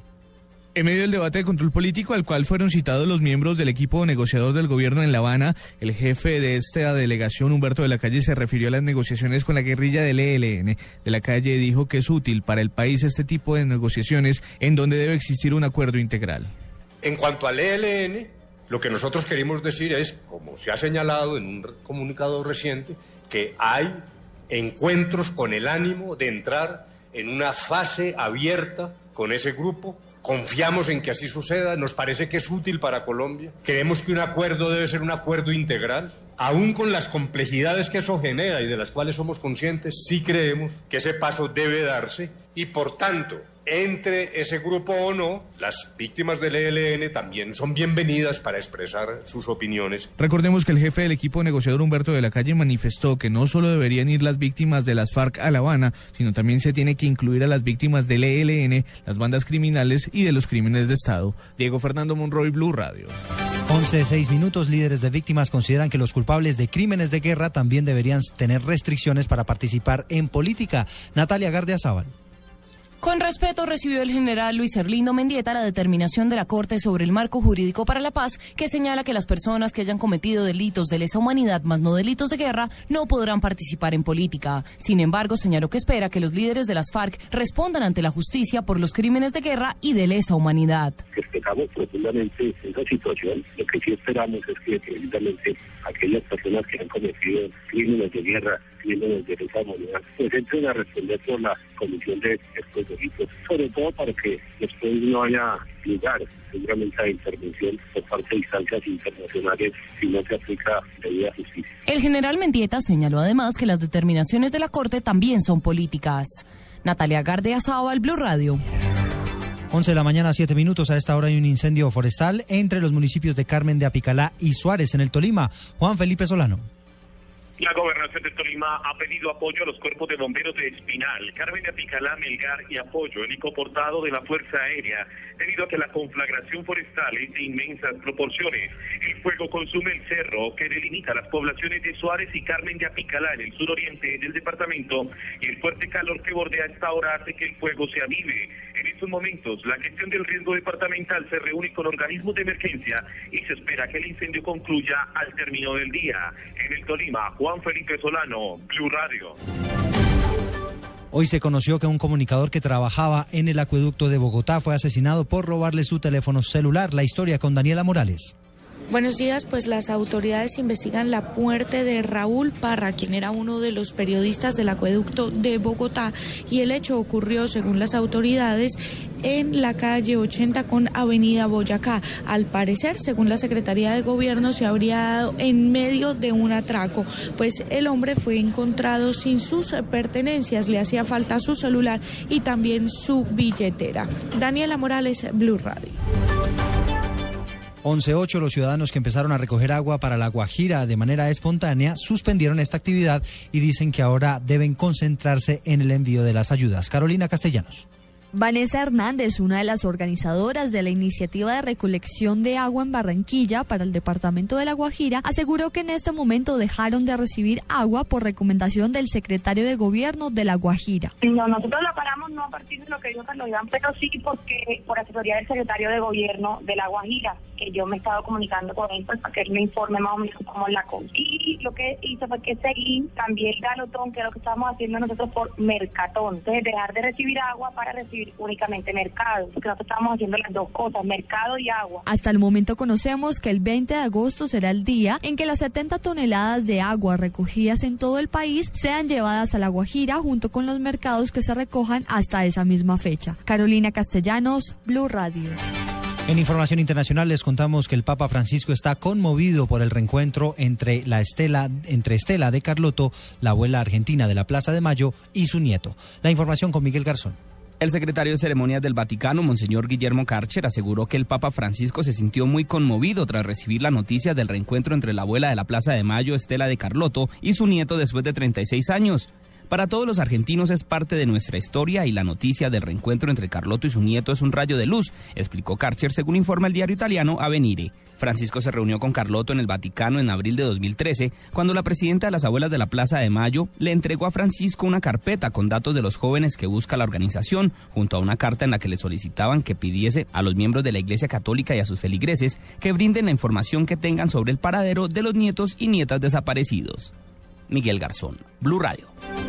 11 10 minutos, ampliación de estas noticias en blueradio.com. Sigan con autos y motos. Hey, ¿qué tal mi gente? Yo soy Maluma y te esperamos en la Feria de las Flores del 1 al 10 de agosto. Los desfiles, las fiestas, la alegría de esta tierra y todo lo que nos mueve. Porque Caracol Televisión se mueve con Medellín. Pretty Boy, Maluma la casa. Lo que es noticia. En este momento, en la ciudad de Gaza, en la franja de Gaza. Quienes hacen noticia. En Colombia no, ya no se puede hablar de la oposición. La música que es noticia. El número 4, el American Top 40. Es de Los domingos al mediodía iremos al punto. Al punto. Con el análisis de los sucesos que son noticia en el mundo. ¿Qué tal? Muy buenas tardes. Feliz domingo para todos. Con claridad en la información. Eh, las negociaciones de La Habana. Con el desarrollo de los acontecimientos. Argentina tiene cómo pagar. Al punto. Con Luis Carlos Vélez. Todos los domingos al mediodía por Blue Radio y bluradio.com. La nueva alternativa. Escuchas Autos y Motos por Blue Radio y bluradio.com.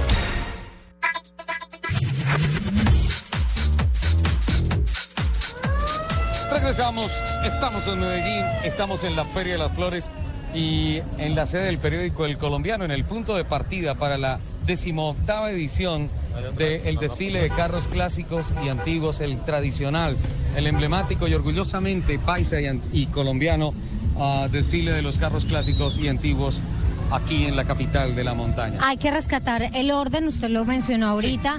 Dijeron hace exactamente unos 40 minutos, 10 y 30, que estaba programado ya eh, hace, que empezara el desfile. Dijeron los conductores a sus carros, vamos a comenzar el desfile. Salió el primer carro y de ahí todos han salido sin problema alguno, uno tras otro. eh, nada de líos y yo creo que esa organización vale la pena hacer, pues como rescatarla. Hay otra cosa que mencionaba Byron y que pregunta que es por qué eh, los carros no están organizados por marcas o por años, sino que están organi- están realmente como eh, cambiaditos, uno Pero va viendo todo. Pero yo lo convenzo porque le digo, bueno, si vemos un montón y la gente ya pasó y no lo pudo ver, entonces más adelante puede ve ver otro Willy, 20 más adelante mujeres puede ver otro desfilar Mercedes. seguido, ya uno no sabe en cuál concentrarse. La placa. Tiene una placa de Cali. Y es clásico y antiguo, es oficial. Ese es un carro. Uy, ese carro está precioso. Vea, yo tengo una anécdota con un carro. Sí. Espere y verá que me voy a averiguar exactamente qué carro era. Que solamente hay uno en Medellín, yo creo. Sí. Vas a buscarlo. Lo tenía mi abuela y le voy a le voy a averiguar exactamente qué carro era para ver si lo podemos encontrar acá. carro de tu abuela, vamos a buscarlo.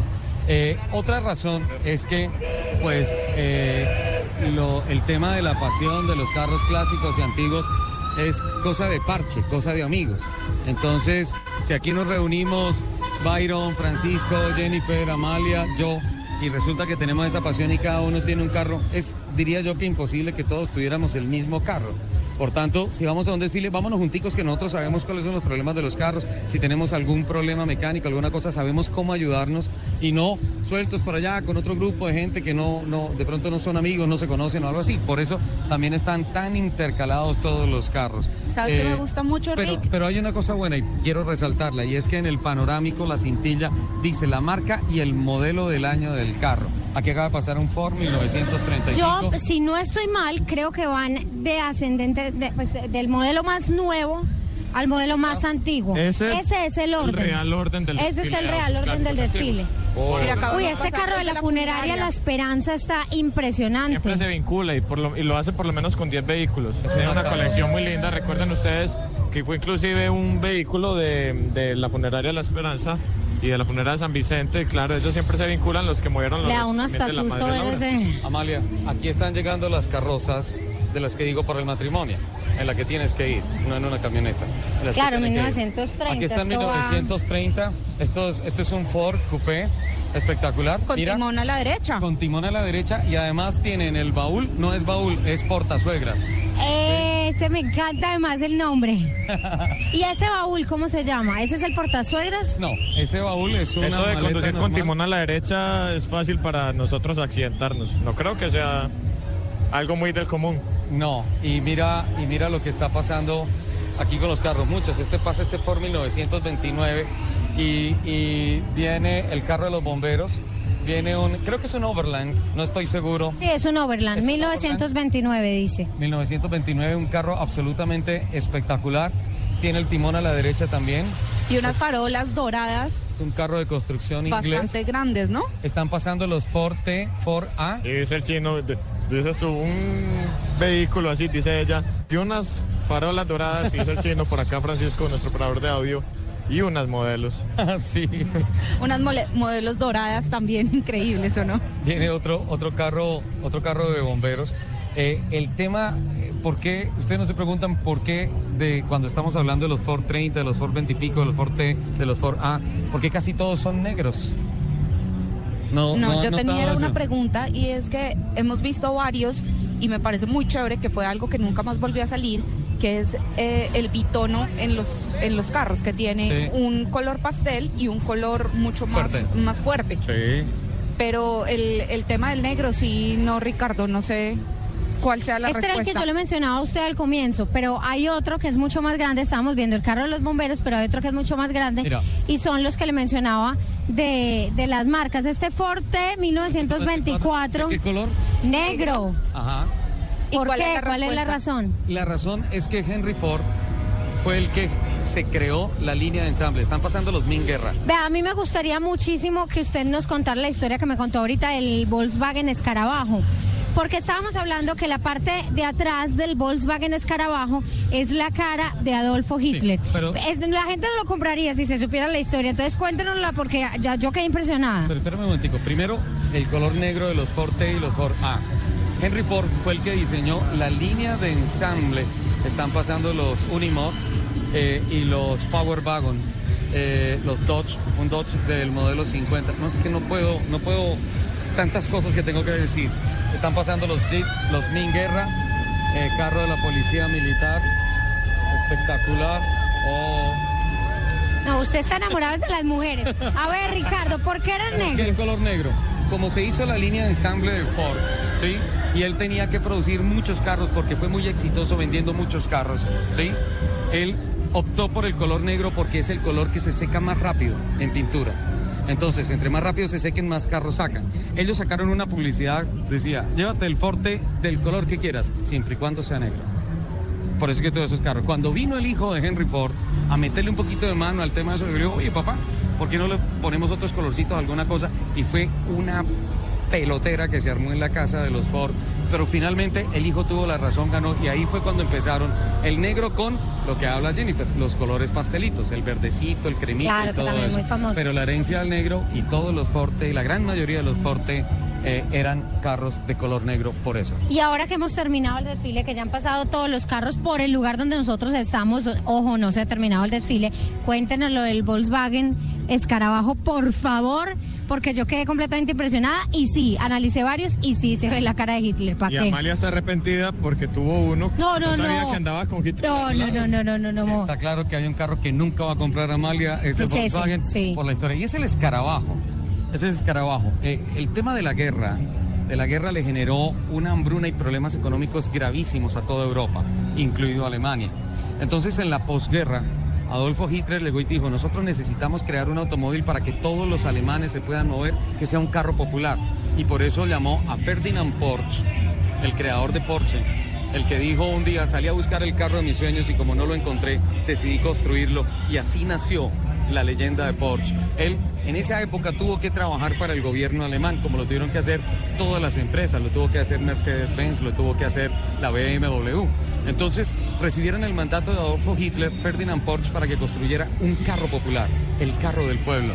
En alemán Volkswagen significa carro del pueblo. Y como Hitler, además de todo lo que conocemos tristemente de su historia, como el Gran Reich, era un tipo absolutamente vanidoso. Ordenó a Ferdinand Porsche que en la parte de atrás del escarabajo estuviera plasmada su cara. Los primeros escarabajos tenían el vidrio atrás partido en dos. Eso representaba los lentes de las gafas. El bigotico, ese todo rarito de... Es como la luz del freno, si no estoy mal. No, ¿o eso es, es la persiana, es el bigotico, Ah, la persiana.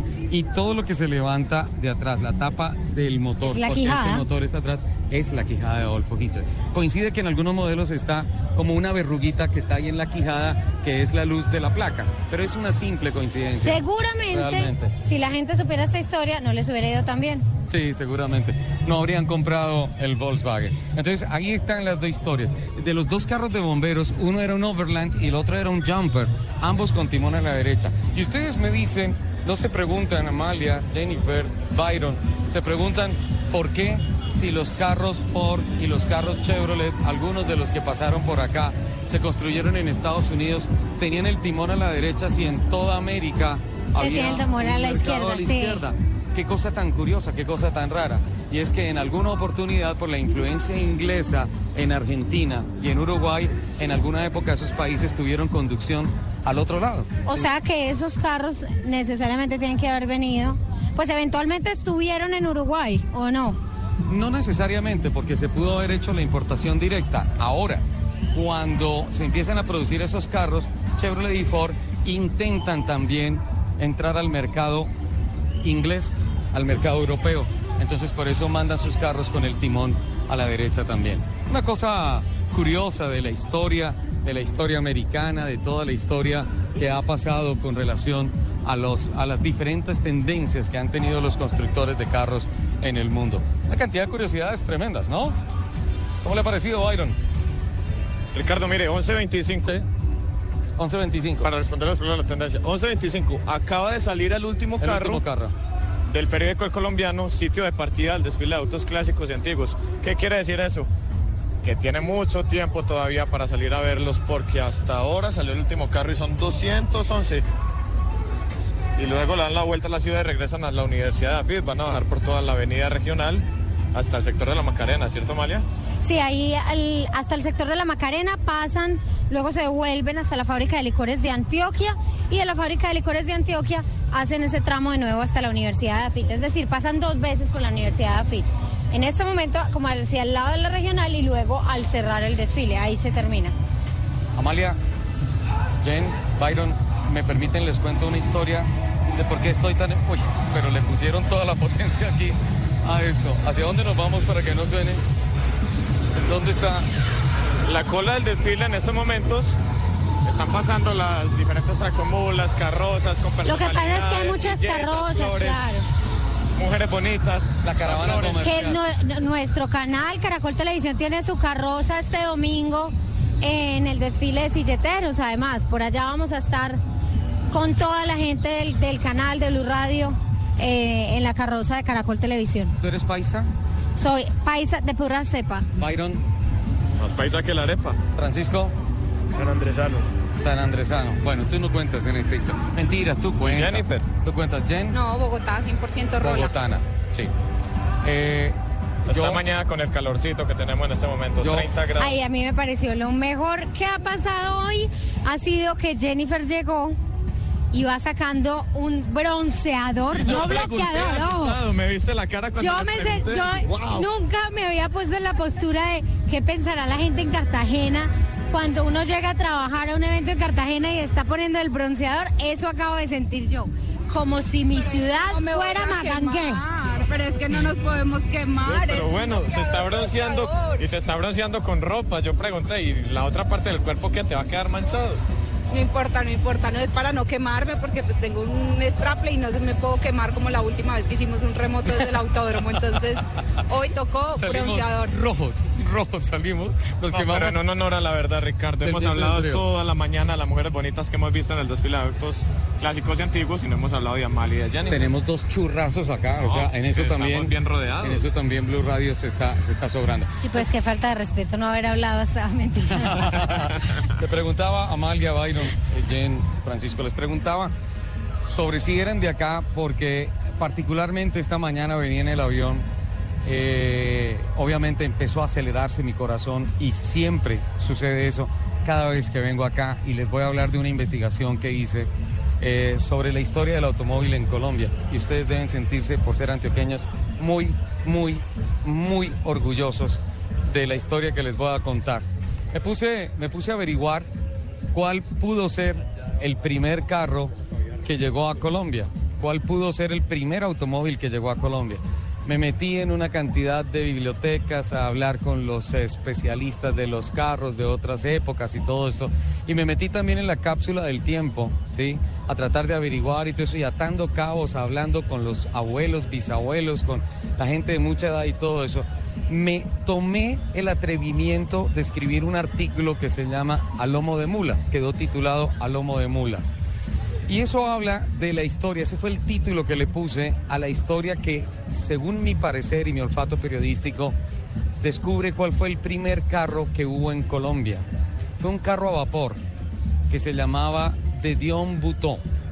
El carro se llamaba así de Dion Bouton porque fue construido en Inglaterra por un conde, el conde Albert de Dion, que se asoció con un comerciante que se llamaba George Bouton.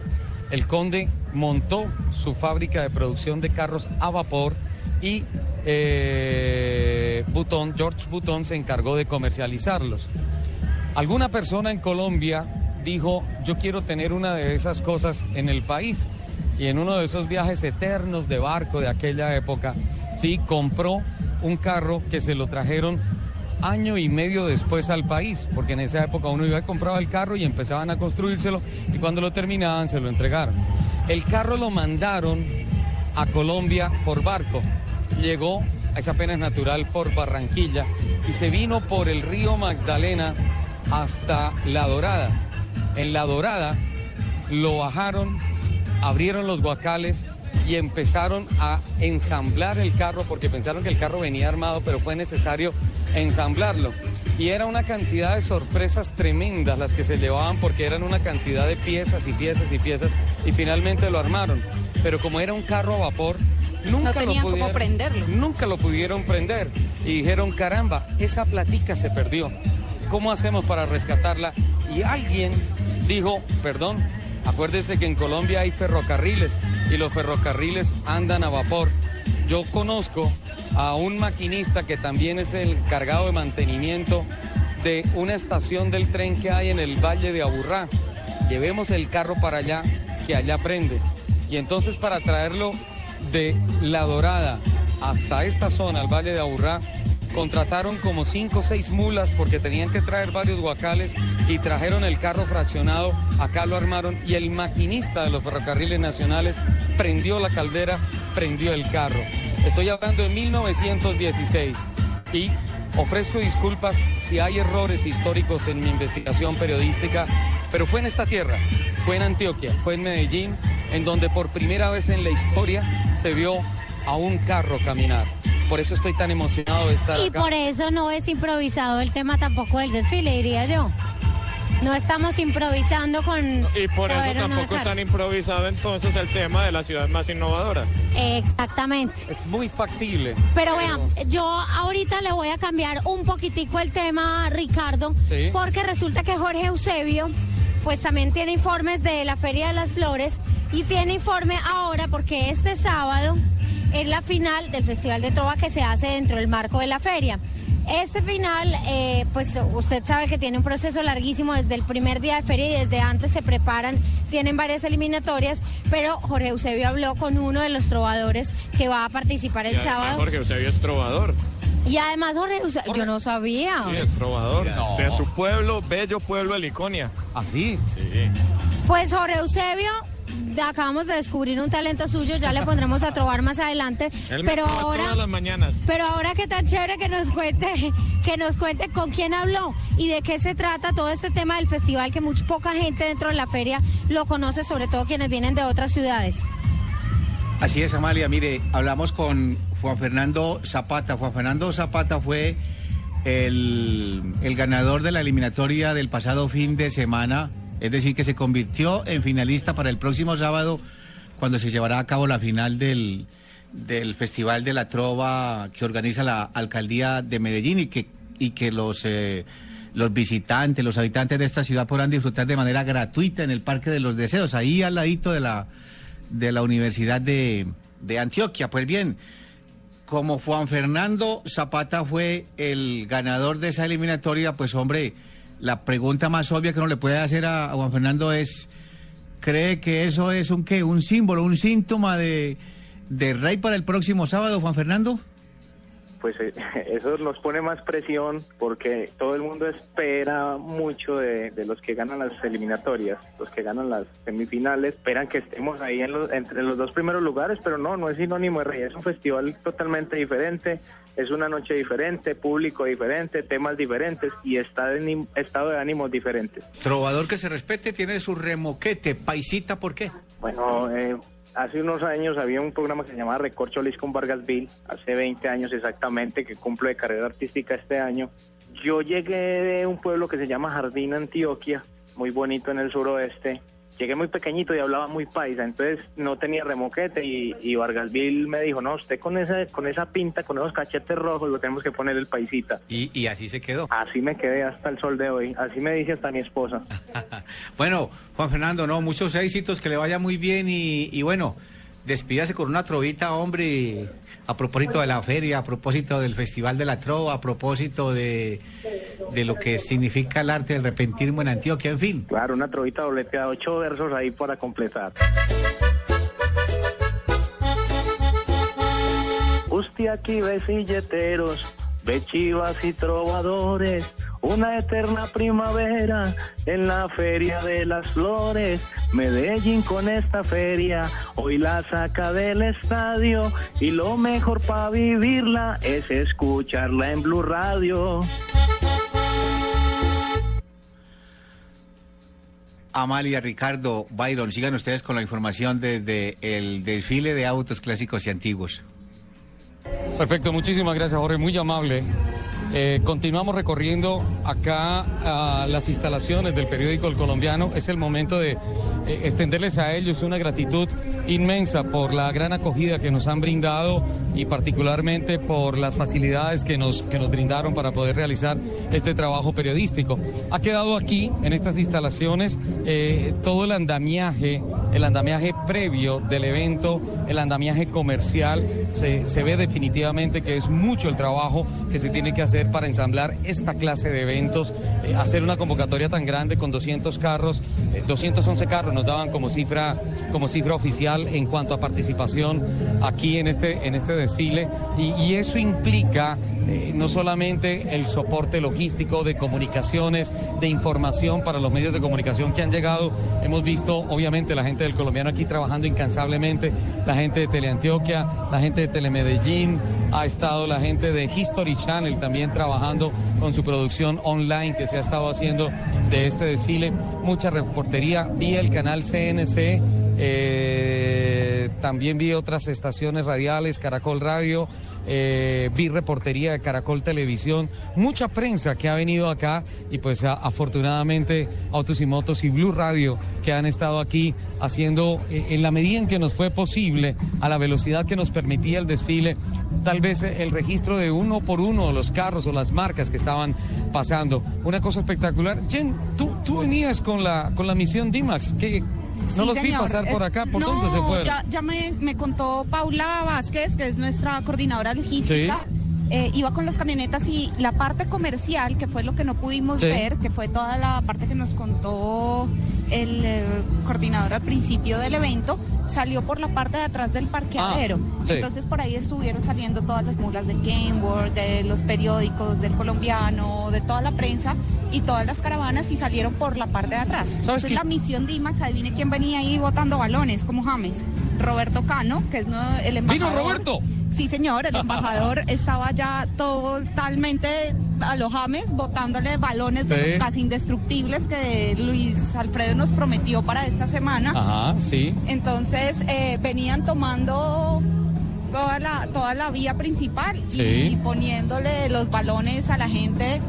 Venían con unos trovadores las camionetas, alcanzamos a ver una motoniveladora que venía jalada por una de las Ah, Dimax. no, espérate, es que yo pensé que los habían echado por detrás porque vi la motoniveladora que estaba atravesada, estaba varada. ¿Qué pasó o qué? Pues aparentemente se les varó una motoniveladora y una de las D-Max la enganchó y la pudo llevar No, en el resto de la eso- para eso es poder cambiar. Eso, Eso es, un, show. Y tengo que darle las gracias a alguien eh, muy puntual, Sí. que fue a Chevistar.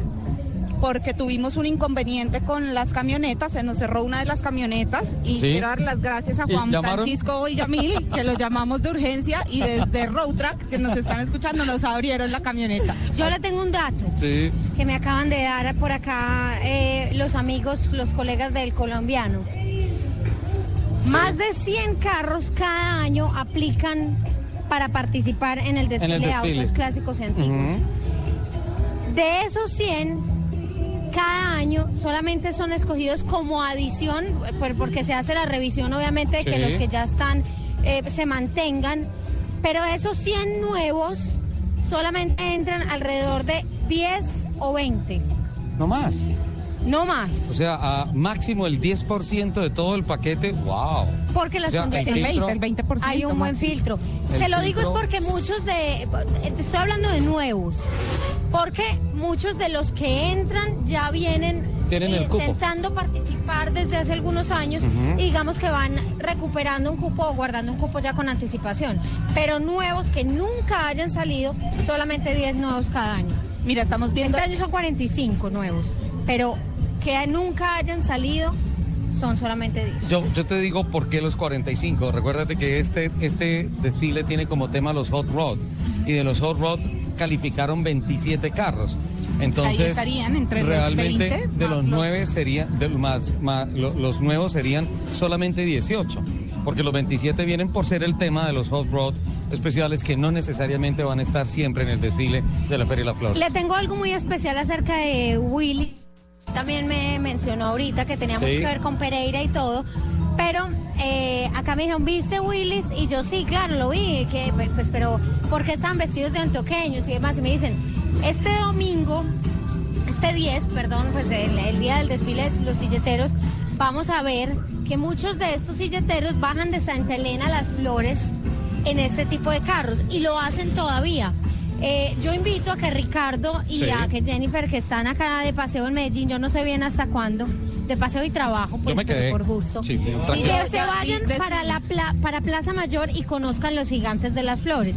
Los gigantes de las flores son unas figuras representativas de animales o formas que se hacen desde hace muy pocos años dentro de la feria, pero que los mismos silleteros las montan y son unos gigantes realmente, es literal. Enormes figuras de lagarto hay una de este año, son muy bonitas y ellos bajan las flores en unos de estos, de estos autos. Usted estuvo allá. Son cinco la- figuras, Sí. Amalia, algunas miden hasta 8 metros de altura. Así de grandes. Hay un armadillo, lo que en la costa llaman el GRGR, hay una iguana, hay un pájaro, hay una libélula, en fin, Una- es bastante iguana- bonito y colorido. Lo que en la costa llaman babilla. Exacto, es bastante colorido y bonito el asunto. ¿Sabe cuántas flores utilizaron para poderlo realizar? ¿Cuántos? 700 mil tallos de flores, 7 mil tallos de flores. 7.000 No, 700.000 tallos de exagero, flores. 7 mil tallos de flores para poder hacer los gigantes que están ubicados en Plaza Mayor y es muy buen evento. Y además de ñapas, si va finalizando la tarde, se puede quedar en otro muy buen evento que tiene la Feria de las Flores para hoy, que es la noche de Sony Bolero, música cubana con artistas traídos desde La Habana y artistas también locales que le van a poner color y sabor para final este- finalizar este día el desfile de autos clásicos y antiguos. Espectacular. Espectacular, ahí está el plan. Nos quedamos. Sí, sí, claro. ¿Cuántos balones regalaron? Eh, aquí trajeron 200 balones. 200 balones. Debe estar contento Cano ahí. Claro, debe estar Roberto si nos está escuchando allá, ya debe estar entusiasmado para seguir botando balones. Qué bueno. Amalia, eh, Byron, Autos y Motos eh, da un especial ah, cubrimiento periodístico en prácticamente todas sus emociones, eh, emisiones al tema de la movilidad en Bogotá, en las diferentes ciudades. La percepción de ustedes aquí en Medellín con relación a la movilidad diaria, ¿en qué está? ¿Están contentos? ¿Están tristes? ¿Va bien? ¿Regular? ¿Complicado? A ver, hay varios asuntos acerca de la movilidad, unos positivos, otros muy negativos. En el sector donde estamos, Ricardo, hay un asunto específico de movilidad que vale la pena resaltar y es que estamos justo en el túnel verde. No sé si usted ha oído hablar del túnel verde. El túnel verde es eh, una vía llena de árboles muy bonita hacia Envigado que está en debate de si tumbarlos o no porque ahí van, pues en este sector van a construir eh, el Metro Plus y necesitan hacer esa construcción de las Obra que vías. está frenada por demás Exactamente, por está del frenada. Tribunal Administrativo de La Antioquia. gente no acampó en este lugar, eh, se vino a protestar para que no tumbaran los árboles del túnel verde. Entonces, por este lado, el tema de Metroplus Movilidad en esta zona de la ciudad donde estamos ubicados en este momento, que es en el sector del colombiano, pues digamos que tiene ese, ese problema. Pero en otros sectores hay algo muy a favor. Uno, se está eh, haciendo las labores de valorización en toda la zona del poblado. Usted puede ver que cambiaron muchas de las vías, se había venido a Medellín antes, muchas de las lomas que iban eh, en subida ahora van en bajada porque se están realizando las, las labores de valorización Y en la zona del centro ya empezaron también a hacer las labores de tranvía, que va a ser espectacular. Ya llegó el primer vagón y pues ojalá, aunque tengamos unos añitos de pronto un poquito más tráfico en Medellín, yo creo que valdrá la pena porque las construcciones son bastante buenas. Sin embargo, y a pesar de que aún no han llegado a un acuerdo con el tema ecológico sobre todo y con el tema de no afectar a ciertas familias que podrían quedar muy cerca de las vías tanto del tranvía como del Metroplus acá en esta zona. ¿Ya se normalizó el tema en la avenida Las Palmas?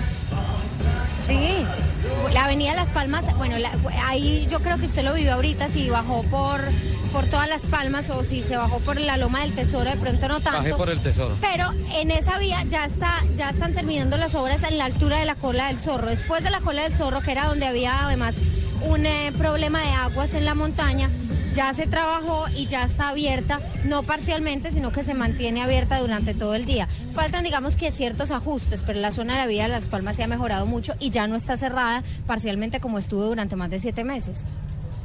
En materia de movilidad, Ricardo, yo te podría decir lo siguiente para aportarlo a Amalia, y es que Medellín, como todas las ciudades, no es ajena a los trancones, sino es ajena porque las vías, como en todas las ciudades, son estrechas y el parque automotor crece todos los días. Diariamente entran vehículos, pero sí hay algo a favor y es que hay más opciones de movilidad que en las demás ciudades del país. Eso, por ejemplo, le ha valido a Medellín para recibir reconocimientos inclusive a nivel internacional. Está el metro, que hace un recorrido no solo en la ciudad, sino en el Valle de Aburrá, de norte a sur, sur a norte, por la línea, tiene tres líneas el metro de Medellín.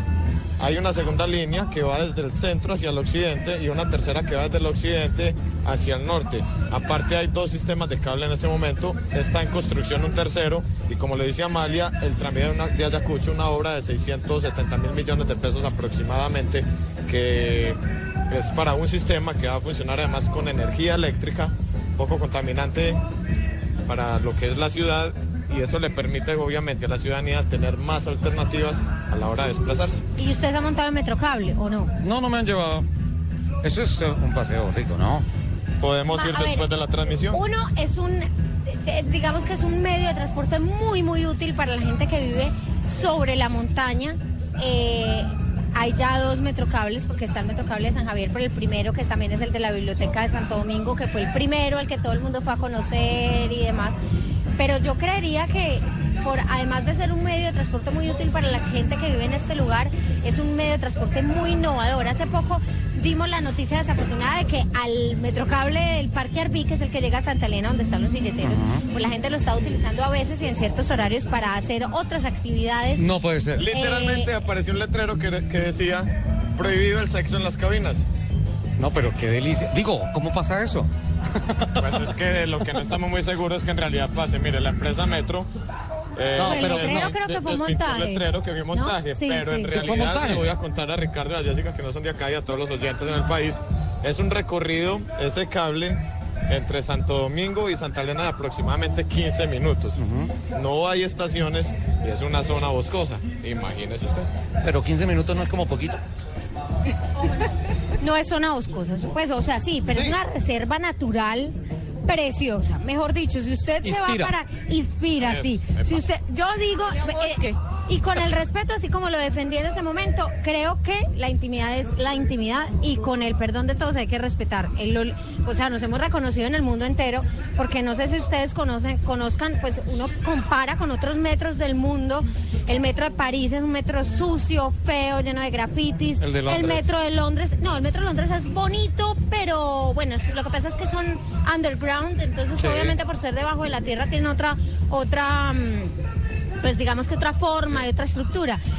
Pero metros eh, tan reconocidos en el mundo de ciudades tan enormes y uno ve, viene al de aquí y dice, este metro parece nuevo. Sí, claro. claro. Está es sin un impecable solo el estado. es impecable, tiene un tema que se llama la cultura metro, que es muy chévere porque le ayuda a la gente a decir, vamos a querer el metro. Y Ah, tiene 18 años. y tiene 18 años, es que de verdad usted va al de Buenos Aires, al de Al de ciudades- Nueva York, No, es no, una eh, no, cosa no, el de. Nueva York. No. El, metro de Nueva York tiene una cosa bonita. Gran estación, en Nueva York, que es un edificio absolutamente maravilloso. Pero de ahí para allá, para de Y contar. aquí A están empezando gusta- algo muy lindo también en el metro, que son los músicos, que es algo muy, muy tradicional de todos los metros grandes del mundo. Claro, en Nueva York tú encuentras al saxofonista en El cualquier de estación y todo Claro, esto. yo me encontré una vez en Madrid a un tipo que tocaba el oboe, que es un Oh. instrumento muy poco reconocido, era un cubano. Y me decía, esto da un gusto y un placer. Y ahora ver que hay músicos también en el metro de Medellín, pues lo vuelve un poco más internacional y más chévere, más cultural, más bonito. Realmente los metros que me ha impactado por limpieza y por buen estado y todo eso, a pesar de sus años, es el metro de Washington. Pero son poquitos, son contados con las manos, porque, con los dedos de la mano, porque la verdad, el estado de la gran mayoría de los metros es tal vez por la dificultad y, la operación y todas esas cosas. Exactamente igual, a pesar de este incidente, bueno, que ya pasó hace ya algún tiempo y que seguramente fueron unas 10 parejas, le pongo yo, tampoco todo el mundo se va a aventurar a eso. Mejor la camita, en la casa, íntimo. pronto sí hay eso es mucha un gente péndulo ahí, con- eso se mueve ganas de bien. la aventura, además porque Ricardo y, y Jessica, que lo vamos a ir a conocer ahora, Jennifer. se van a dar cuenta que desde allá, Jennifer, desde allá se ve toda la ciudad. Puedes ver el, eh, los sitios más emblemáticos de Medellín, es una vista realmente hermosa y tiene 10 años el Metrocable hacia Santo Domingo. Lo cumplió hace apenas esta semana. Claro, partieron la torta esta semana y el de Santo Domingo hacia el Parque Arvin, sí es más nuevo, pero hace parte, digamos, como de la misma línea. Bueno, y con relación a la movilidad de motos, el tema de motos, ¿cómo se ha venido incrementando acá el tema? Motos, Colombia es un país que vende más de 700 mil motos al año, nuevas. Medellín es casi la primera ciudad vendedora de motos. Y Impedida. no, pero es, es la percepción, la percepción de Me declaro nosotros. impedida en opinar porque tengo un problema con las motos. Así. Son una cantidad, bueno, en Medellín son demasiadas las motos, de Sí. verdad que es que es, son voy a poner así a. Ricardo, mire, usted se para en un semáforo en cualquiera de la ciudad y usted puede haber llegado de primero en su carro al semáforo. Pero está a media cuadra el y en semáforo. cuestión de 30 segundos la cebra se llena y puedes tener por lo menos Además unas que 100 curvean, motos hacen la curva, no ahí se meten por un en solo lugar. No, es un desastre. Debería haber, yo y lo he insistido mucho, así como acá promueven el día sin carro y todo el mundo lo cumple, pues que el día sin carro sea también el día sin moto. Sí. Porque si lo que se quiere es un tema ambiental, pues yo me imagino que ahí sería buenísimo. Todos tenemos, y no lo digo desde una postura cómoda de, ay, tenemos el carro, no, todos compramos eh, nuestros carros, nuestras motos con una dificultad tremenda, con trabajo, pero si hay un día sin carro y vamos a ayudar al ambiente, ayudémoslo todos entonces y nos vamos en bicicleta o hacemos el esfuerzo. Pero mire que la percepción también eh, se parece mucho a la percepción que hay en Bogotá. El día del no carro, el ejercicio ambiental es un fracaso. Eso, eso es cero. Porque salen los buses de servicio público, salen los taxis y salen las motos.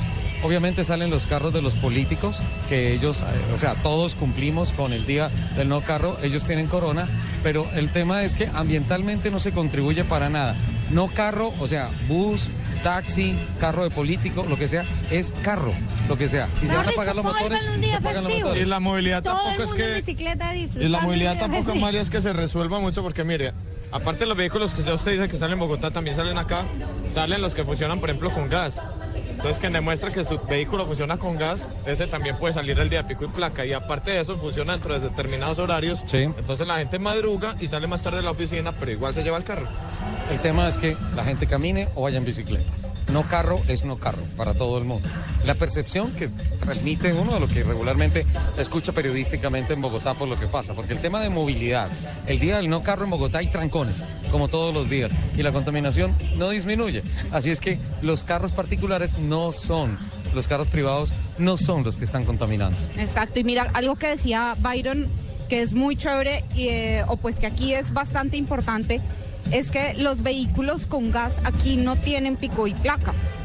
Entonces, hasta donde yo sé, la mayoría de los concesionarios han hecho adaptaciones de las de las buenas de las buenas prácticas para hacer adaptaciones directamente en los concesionarios Ajá. para poder entregarle a los usuarios en vez de comprar dos carros le instalas el gas y tienes un carro sin pico y Sin placa. pico y placa. Claro que el pico y placa acá es menor que el que tenemos en, en Bogotá, ¿no? Vale, pero- Nos, nos, nos están mostrando que en la parte de atrás están saliendo las carrozas fúnebres y los otros carros del, del desfile de- que están cerrando el desfile. Sí. Uy. siguen y siguen y siguen pasando carros. Qué Los barbaridad. 211 no pasaron por aquí todos, claramente. Sí, el tema, el tema del pico y placa, pues obviamente eh, enfoca también, o sea, pretende también mejorar la movilidad, además del tema medioambiental. Sí, pero pues básicamente si tú se, se- impone una norma de restricción vehicular de pico y placa y se anuncia que listo, entonces se pone gas, pues todo el mundo va y convierte a gas y pues la norma de pico y placa queda básicamente sin fundamento. El tema es modificar la cotidianidad de la gente, el uso racional del carro y utilizar los sistemas masivos de transporte. El problema es que en Bogotá el sistema masivo colapsó, fracasó, Sí, por una discusión política, más no por una discusión social. El tema de Transmilenio es una discusión estrictamente política de el- la alcaldía de turno versus la anterior. eh, simplemente porque no se le puede dar la razón política a los antecesores. Es básicamente eso. Nos lo dijo el concejal Juan Carlos Flores un día que lo tuvimos hablando casi dos horas, ah, explicándonos desde su punto de vista un concejal que renunció al carro que le da el consejo, que renunció a ese privilegio y que anda en Transmilenio todos los días y dice, ese es el bendito problema, porque es que cuando se va a hablar de Transmilenio, cuando se van a hablar de unas normas importantes de movilidad para, para la ciudad en Bogotá, resulta que está por encima el interés o la corriente política que la necesidad social. Pero bueno, son cosas que son allá de Bogotá, nosotros estamos acá en Medellín, veo que definitivamente la ciudad piensa planificadamente en sistemas alternativos y masivos de transporte sin renunciar a los tradicionales, sin renunciar a los anteriores. Y hago este comentario porque pues considero también en el tema de, de la movilidad de todo el país que ha sido catastrófico para el país que hayan, se haya dejado utilizar la línea férrea, se hayan dejado utilizar los trenes para pasajeros, especialmente para cargas y obviamente que se haya dejado de utilizar los ríos como método de transporte de carga particularmente. Entonces todo quedó saturado en las carreteras y por eso es que hoy, para hacer Bogotá, Villavicencio, un trayecto de solamente 87, 88 kilómetros, uno invierte tranquilamente 11, 12 horas porque en el kilómetro 2 te encontraste con la primera tractomula y de ahí hasta Villavicencio son 50 mil tractomulas. Porque además No todo es todo doble eso. línea Sí. o curva. Sí. ¿Sabe a mí que me parece un poquito más caótico? Señor. Realmente no es solamente la- no solo las carreteras, sino las entradas a las principales ciudades de Bogotá. Es un Sí. cola- eh, pues a las perdón, a las principales ciudades. que no sé si acá yo sucede lo mismo. Bogotá y, y a mí, uy, a mí me da muy duro. Sí. Porque es que son, es mucho tiempo en un trancón. Claro. Y es, y es un tiempo que yo digo, tremendo no saber que pasó unas dos horas del día metido en un carro, sin poder ser productivo en algo. Dos horas de ida y dos horas de regreso, por la mañana y por la tarde. El, el tema es que la hora pico y la hora valle ya son una ¿Ya sola. son la misma? Sí, ya son una sola. Es, es, es así. Eh, de todas formas... ¿Y han de pronto intentado implementar o modificar los horarios de entrada entre colegios, empresas, para que no todos se muevan a la misma hora? En Bogotá no se Porque acá intenta- se ha hecho. eh, en Bogotá no se por lo intenta menos nada. el ejercicio. En Bogotá no se intenta nada. A mí, En Bogotá hay un alcalde que dice que, que para qué más vías si más vías es más carros. Y todos los años se venden 300 mil y a mí pico de mucho carros pesar más porque nuevos. es una ciudad eh, eh, de la ¿cuántos habitantes tiene Bogotá? Va para 10 millones. Bueno, es de las pocas ciudades de 10 millones de habitantes que no tienen metro, por ejemplo. Vergonzoso. Capitales del mundo. Sí, pero es que orgullosamente tenemos más de 11 estudios de factibilidad del metro. El último costó 70 mil millones de pesos. Y están muchos estudiando años construyéndolo. a ver si se hace o no se hace. Ni siquiera han puesto la primera piedra.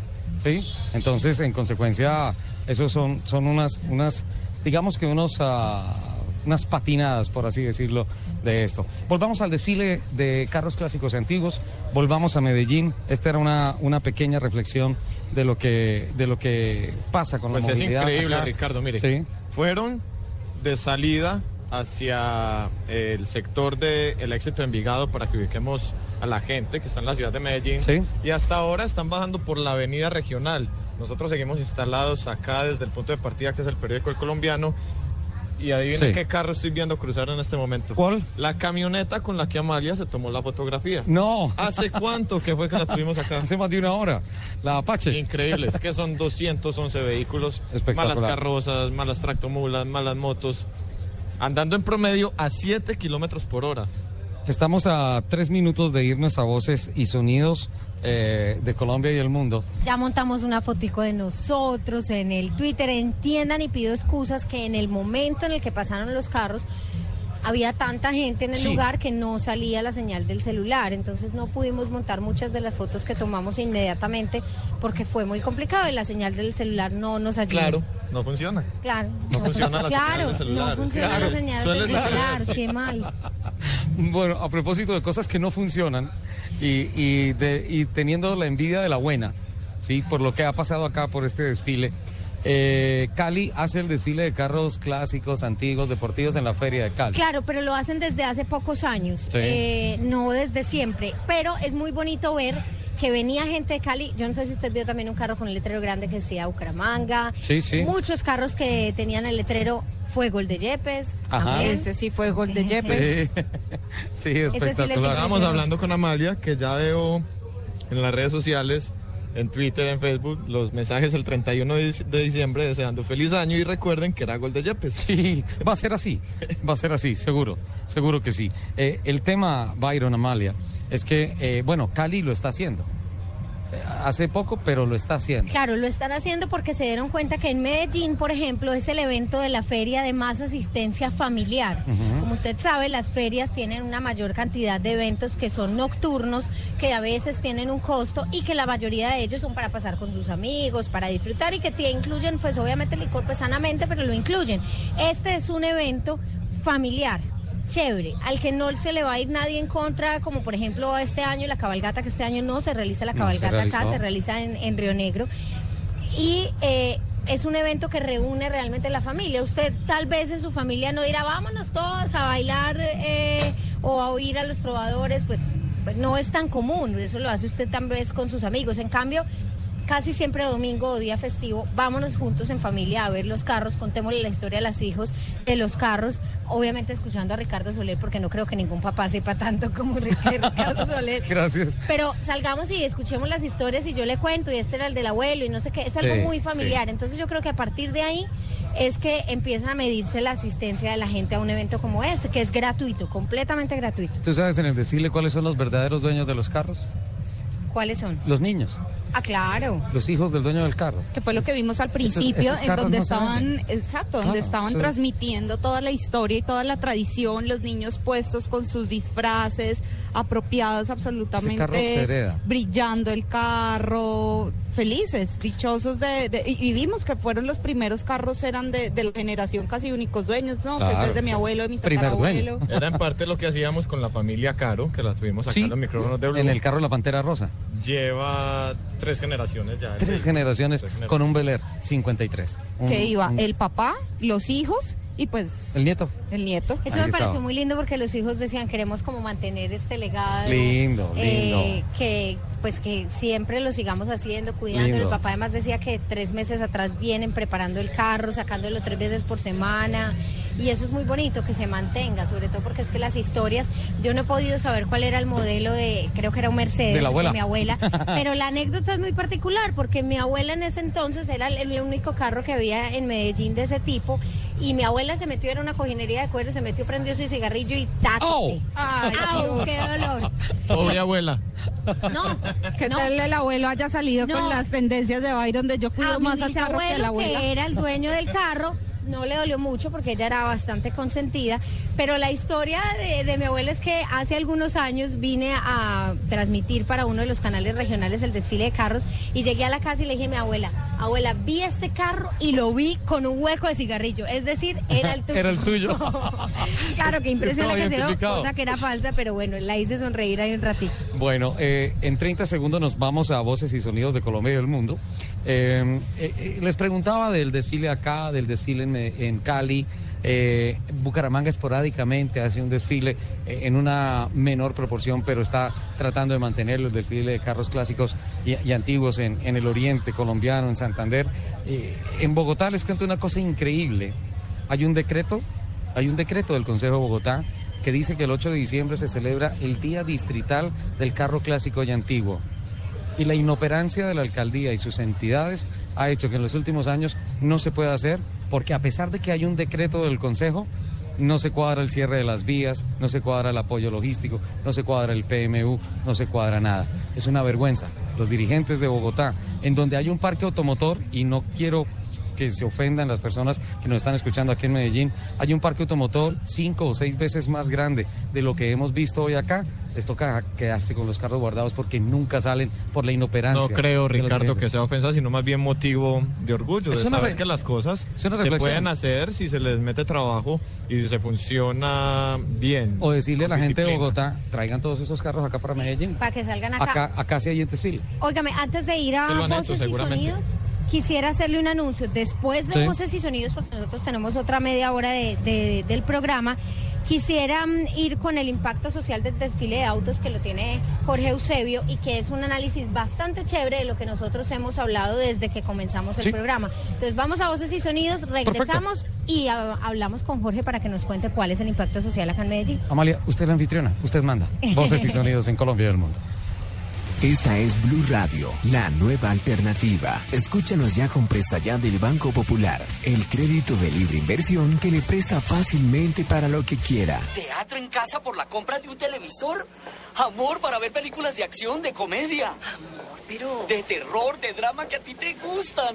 Sí, amor, pero ¿ya viste cuánto cuesta? Sí, solo cuesta... Uy, millón quinientos mil.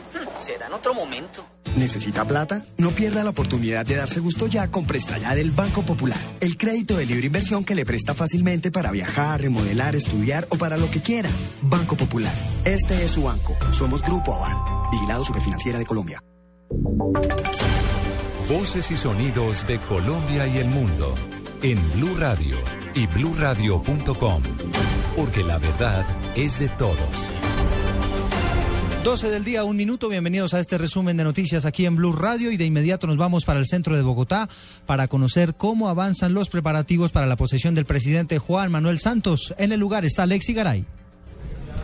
Hola Eduardo, buenas tardes. Aquí ya está todo listo para el acto protocolario que arrancará a las 3 en punto. A esa hora el presidente Santos saldrá de Casa de Nariño hacia la Plaza Núñez, que está en la parte trasera del Congreso, acompañado por su esposa, sus hijos y un grupo de 30 niños vestidos de blanco. En medio del camino lo recibirá una comisión protocolaria de congresistas que lo llevará hasta la tarima donde juramentará ante el presidente del legislativo, José David Name, y recibirá la banda presidencial. Allí mismo será la presentación del nuevo video del himno nacional y la toma de juramento del vicepresidente Germán Vargas.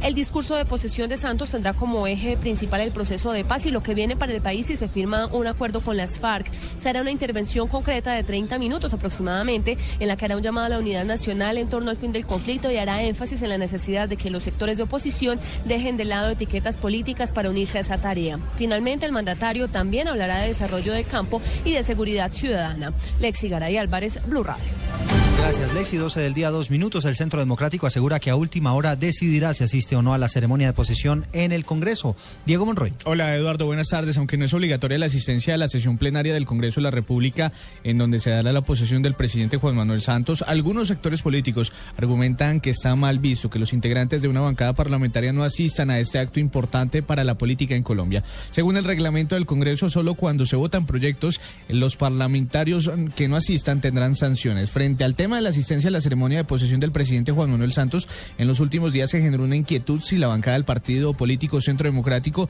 a la cual se encuentra integrada, integrada por 39 congresistas, asista o no a la ceremonia. Pues Blue Radio conoció que los integrantes de esta colectividad llegarán sobre la una de la tarde al recinto del Congreso de la República. Allí esperarán el llamado a lista y que se conforme la comisión legislativa encargada de llevar al presidente Juan Manuel Santos al lugar de la ceremonia. De allí se esperará la decisión que se tome el movimiento político si se quedan o no al acto en donde el presidente del Congreso, José David Name, impondrá la banda presidencial. Diego Fernando Monroy, Blue Radio. Y se acaban de conocer, Diego, detalles del discurso que pronunciará el presidente del Congreso. Así es, Eduardo. Este discurso que dará el presidente del Congreso, José David Name, durante la ceremonia de posesión de Juan Manuel Santos, tendrá una duración cercana a los 25 minutos. Dentro de los temas que se abordará por parte del senador del partido de la U, quien impondrá la banda presidencial, pues Blue Radio conoció que girará en, en torno al tema del proceso de paz que se adelanta con la guerrilla de las FARC. Dentro del discurso, el presidente del Congreso también se referirá a la cooperación internacional para el tema del posconflicto. Esto luego de que se llegue a un acuerdo con las FARC en el tema de paz. Otro de los tópicos que abordarán AME será el de las reformas prioritarias que se tramitarán en el legislativo. Allí será referencia a la reforma a la justicia, a la reforma política y otros proyectos de cara al posconflicto. Y finalmente, el presidente del Senado hablará sobre el tema del desarrollo regional, uno de los temas importantes para el presidente Juan Manuel Santos, en donde tendrá que recuperar terreno luego de las elecciones presidenciales, en donde algunas del país eh, ganó su contradictor Oscar Iván Zuluaga. ¿Y cuál es el ambiente de la gente en el centro de Bogotá de cara a la posesión del presidente Santos, Julián Calderón? Buenas tardes. La ceremonia de posesión del presidente Juan Manuel Santos para su segundo periodo presidencial ha convertido al centro de Bogotá en una fortaleza en materia de seguridad y no es para menos debido a la relevancia de los líderes mundiales que estarán presentes en este acto de posesión. Pero ¿qué piensan los ciudadanos del común de todo este despliegue que se ha dado en materia de seguridad? Pues que así fuera en toda la capital, porque puede ser aquí por al pie del señor presidente, ¿no?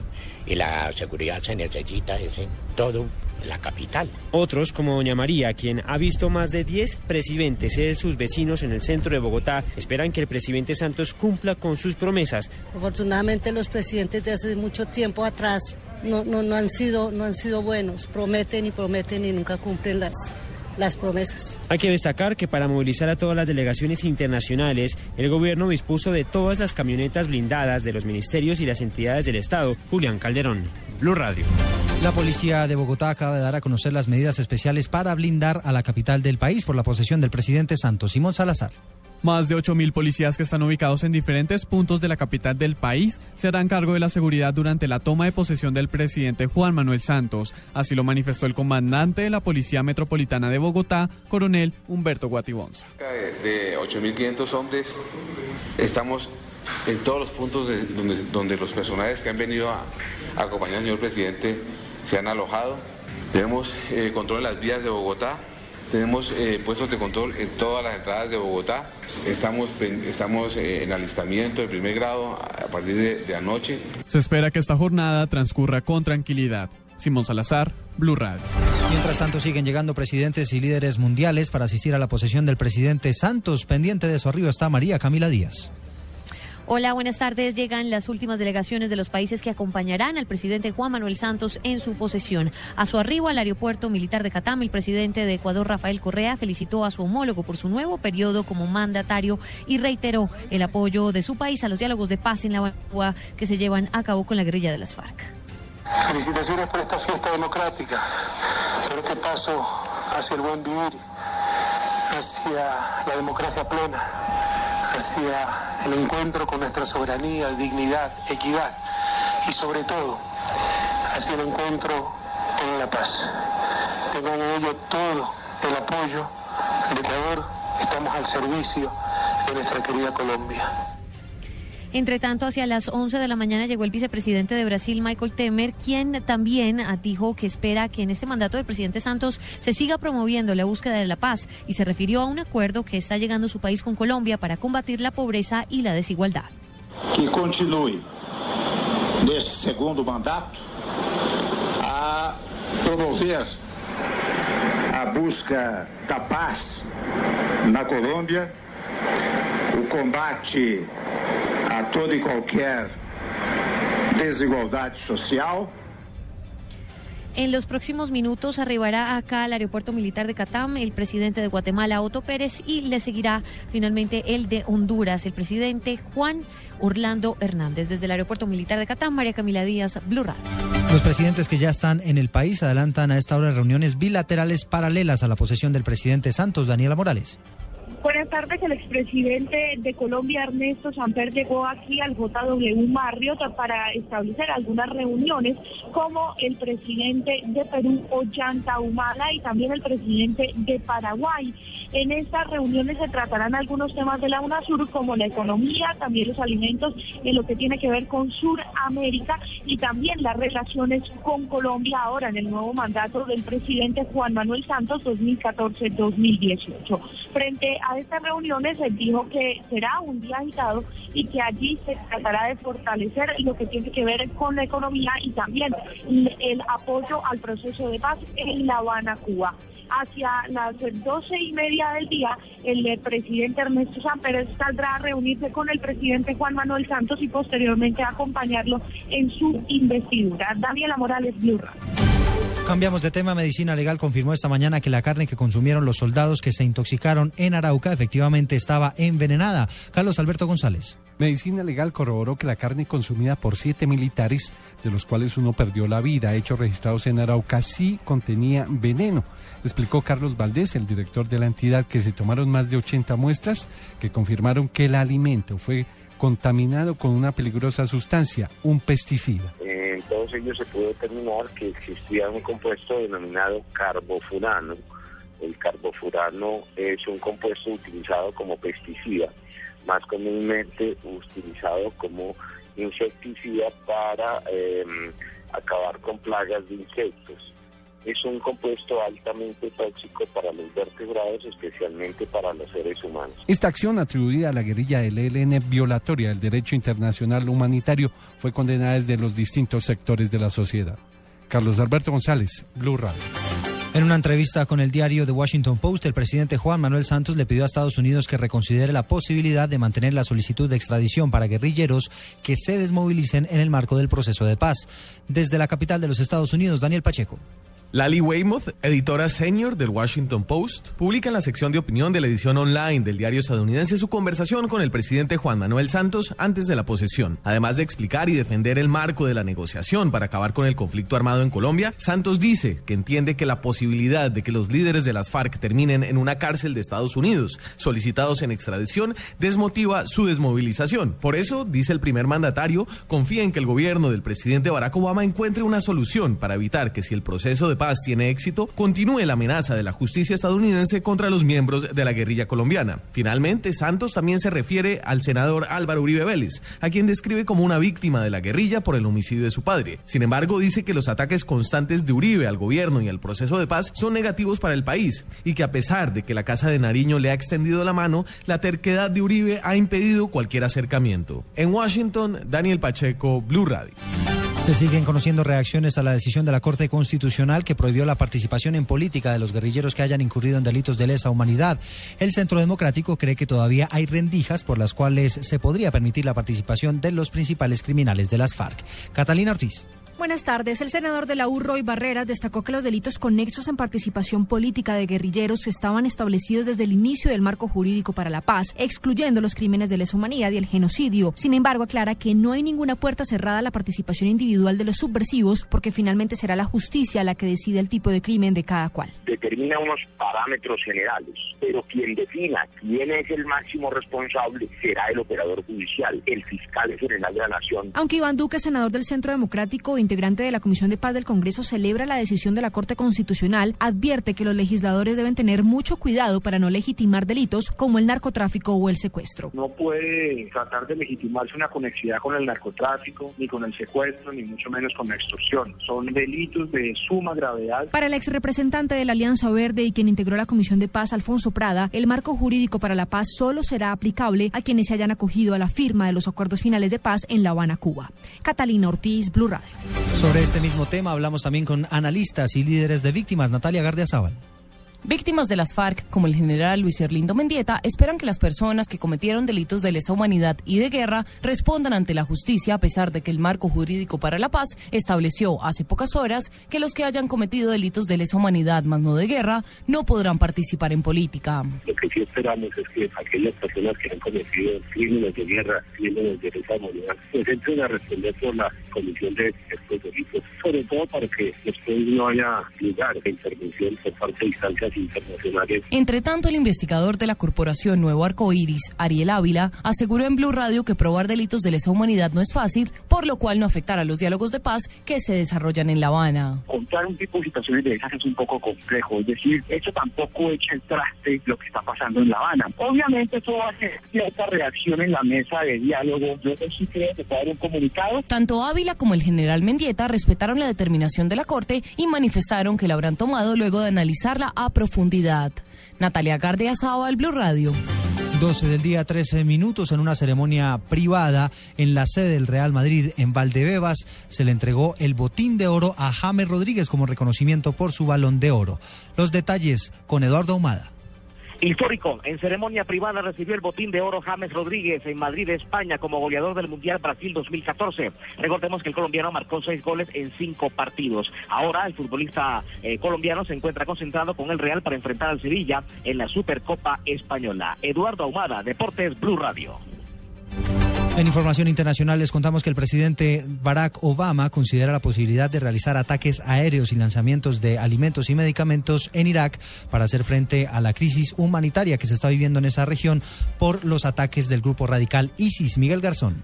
Unas 40.000 personas pertenecientes a minorías religiosas en Irak y que han recibido amenazas de muerte del Estado Islámico en Irak y Siria permanecen en la cima de una montaña desplazadas por la violencia de este grupo. Cerca de 40 niños han muerto por el calor y la deshidratación según la UNICEF, por la falta de comida y agua. Por esta razón el presidente Barack Obama está analizando la posibilidad de un bombardeo o de lanzar comida y medicinas desde el aire para evitar que se produzca una catástrofe humanitaria, según declaraciones de un funcionario de la Casa Blanca al diario The New York Times. Precisamente esta crisis provocó una reunión de emergencia del Consejo de Seguridad de la ONU para analizar las acciones que se pueden llevar ante la amenaza terrorista de ISIS y ayudar a la población civil. Más temprano el Papa Francisco se pronunció al respecto y pidió a la comunidad internacional en un comunicado garantizar la ayuda a las víctimas de este conflicto. Miguel Garzón, Blue Radio. Miguel, gracias. Hasta aquí este resumen de noticias. Continúen en Blue Radio con Autos y Motos. Este es el estadio. El estadio con gente. El estadio con gente y fútbol. El estadio con gente, fútbol y Blue Radio. Comienzan a rodar las emociones camino de la red. Este sábado, Santa Fe Medellín. Y el domingo, Nacional Millonarios, Once Caldas Cali. Y todo lo que pasa en el mundo del fútbol en Blue Radio. La nueva alternativa. Estás escuchando Autos y Motos por Blue Radio, la nueva alternativa.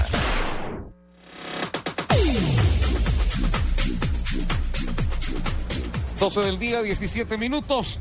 Lástima, se nos está acabando esto. Ya nos... Bueno, la transmisión, porque el desfile sigue y va más o menos hasta las 2.30 de la tarde, Amalia. Yo creería que se termina realmente a las 3. A las 3 de la Sí. tarde. Ok, pero perfecto. Todo el día de muchos modelos, de muchos carros, de Plan almuercito con familiar, la familia. rico, muy rico. Hola, plan familiar, almuercito. Jorge Eusebio se nos fue a almorzar con la familia o está en la emisora? No, Jorge Eusebio está con nosotros y además nos tiene un informe muy chévere sobre Ah, el pensé que nos impacto tenía social. También, seguramente, pero nos tiene el informe sobre el impacto social eh, Importantísimo. de este desfile de carros. Les tengo a Amalia y, y Ricardo y también a- podemos incluir a Byron. Yo creo que sí lo podemos incluir. Una bandeja paisa, ¿les parece bien? Oh, perfecto. Ya, Jennifer también, por favor. No, no ah, no ah, Jennifer. No, no, lo no, podemos olvidar. no, tranquilo, gracias. Jennifer, Jennifer incluida, usted y el chino también. De acuerdo, Ah, bueno, muy somos, bien. Somos, somos, eh, si cuento bien, somos cinco, sí, son, como siete bandejas paisas. Uh, y Camilo en Bogotá que anda con ganas de una. Mire, mire, Ricardo y. Amalia. Eh, El, el desfile de autos clásicos y antiguos de verdad tiene un altísimo impacto social, no solo por lo que Amalia ha insistido en la mañana que es gratuito, ¿no? Más de un millón de personas seguramente pueden verlo eh, en, al lado y lado de la vía por donde va el recorrido, que es de 20 kilómetros. El desfile al final lo liquidan y deja unas, unas pequeñas utilidades y eso tiene eh, una, una destinación que no la explica el doctor Luis Alberto Moreno, el director de- del desfile de autos clásicos y antiguos. Doctor Moreno. Bueno, lo- nosotros lo, lo enfocamos desde dos ópticas. La primera es que es un evento completamente gratuito para la ciudad. La gente disfruta el desfile de autos sin que le cueste ni un solo peso. Porque hay un compañero nuestro, doctor Moreno, perdone que le interrumpe, se llama John Jaime Osorio, es periodista deportivo, que cada rato dice, hombre, no puede ser que yo no pueda disfrutar de los eventos gratuitos de la Feria de las Flores. Ahí tiene uno. Ahí tiene uno, 20 kilómetros para que escoja el mejor sitio, debajo de un arbolito, bien cómodo, para que vea el desfile, el desfile de autos clásicos antiguos completamente gratis. Pero el segundo, la, la segunda óptica desde la cual nosotros vemos lo social es que organizar un evento de esta magnitud requiere mucho dinero. Y ese dinero nosotros lo conseguimos con el sector privado. Las empresas patrocinan el evento y a su vez eh, nosotros cubrimos los gastos y los excedentes económicos los destinamos a entidades sin ánimo de lucro. La principal de ellas o la más reconocida es la Fundación Infantil, Santiago Corazón. Pero a lo largo de, este, de estos 19 años de desfile hemos donado más de 3 mil millones de pesos a entidades sin ánimo de lucro antioqueñas que cumplen una gran labor social en favor de los menos favorecidos. E- esa es una muy buena noticia que vale la pena destacar y que los colombianos conozcan lo que que acaba de decir el doctor Moreno, el impacto social, la manera como se utilizan los recursos que quedan como excedentes del, del desfile y, y- y bueno, aparte de la recreación, el entretenimiento para la gente en el desarrollo del decorrido, que son 20 kilómetros, pues hay, hay una platica, lo digo pues de manera no despectiva ni más faltaba, hay una platica que va hacia, hacia entidades sin ánimo de lucro como esa que acaba de mencionar el doctor Moreno. Santiago Corazón se llama, ¿cierto? Santiago Corazón, sí. Ellos Sí. se ocupan de atender niños de escasos recursos que nacen con problemas cardíacos. Es una cosa maravillosa. Ellos tienen su centro de atención médica en Cardiovid. Ahí es un centro completamente especializado en atención de niños, inclusive neonatos o incluso aún en el vientre, en el vientre de la madre. Hacen intervenciones con eh, resultados positivos superiores al 93%. Eso es maravilloso. En un evento como el de esta mañana, doctor Moreno, vienen, vienen también participantes de otros países del mundo. Sí, Digo, a claro. en el desfile como sí, tal. sí, sí. Ya, eh, ya desde hace, desde la tercera versión ya empezamos a tener registro de extranjeros, especialmente ecuatorianos eh, y peruanos. Este año tenemos tres norteamericanos que vinieron con sus autos antiguos a participar en el desfile de autos y tenemos 47 personas de otras ciudades que vienen con sus autos, los traen algunos en, en camiones, en niñeras, muchos de ellos se vienen andando. Ayer ya llegaron una delegación de Bucaramanga, dos señores en, en carros antiguos desde Bucaramanga para participar en el desfile. Doctor Moreno, gracias por, por acompañarnos. Yo sé que usted tiene una agenda muy, muy apretada, se ha robado unos minuticos y, y ha estado aquí con nosotros, pero yo no lo quiero dejar ir ya para que, para que se vaya a organizar todo lo, lo- propio que tiene que ver con el desfile sin que le haga una invitación a, a- la gente de Medellín a que participe en el desfile y a los colombianos para que se lo gocen si es que va a ser televisado, no sé. Claro, va a ser transmitido por Teleantioquia ah, y Telemedellín en alianza. El desfile ya se volvió muy grande y se aliaron los dos canales regionales para hacerlo, pero además tenemos transmisión en directo. eh, en streaming por History Channel a nivel mundial. Es una red que tiene más de 10 millones de, de abonados, de, de seguidores, y el desfile va a nivel mundial por los canales eh, History Channel en streaming. Doctor Luis Alberto Moreno, director del desfile de autos clásicos y antiguos, muchísimas gracias por estar con nosotros en Blue Radio y, y lo dejamos. Sé que está muy, muy súper agendado y de aquí para adelante no sabemos a qué horas va a descansar. Dios lo bendiga, hasta luego. Hasta luego, mucha suerte, por aquí nos vamos viendo en el camino. Por aquí nos vamos viendo en el camino, doctor Moreno, sí. Amalia, Ricardo, Byron, Jennifer. Bueno, pues sí, nos vamos viendo en el camino porque pues ya tenemos que despedirnos por Eusebio, la verdad. Pero antes de despedirnos, yo no sé, acá surgió una conversación no, entre no, todos. No, no, no, no lo digas, Jen, por favor. No, yo sí quiero No, decirlo. Jen, por favor. Yo no. lo voy a retar acá No, no, no, no, no, no, no, no. y le voy a proponer que hagamos un desfile de Tito, estos. apaga, el- apaga la radio, por favor, por un minuto nomás, apágala, por favor, Tito. Que hagamos que Blue Radio y Blue Autos y Motos le regale a Bogotá un desfile como estos, un desfile de autos antiguos. Y usted, don Ricardo, que es la persona, el contacto de esos eh, eh, autos clásicos, ayúdeme a organizarlo y lo organizamos. Yo le pongo un Camaro y un, y un Corvette. Mañana primera hora reunión en, en la oficina de Tito, ¿vale? Don Rocco de Continauto, si me está escuchando, por favor, vea lo que me comprometí. Aliste el Camaro Z28 Joana. que tiene por ahí. bueno, Jorge Eusebio, muchísimas gracias por acompañarnos. Es un placer, un orgullo haber estado acá contigo.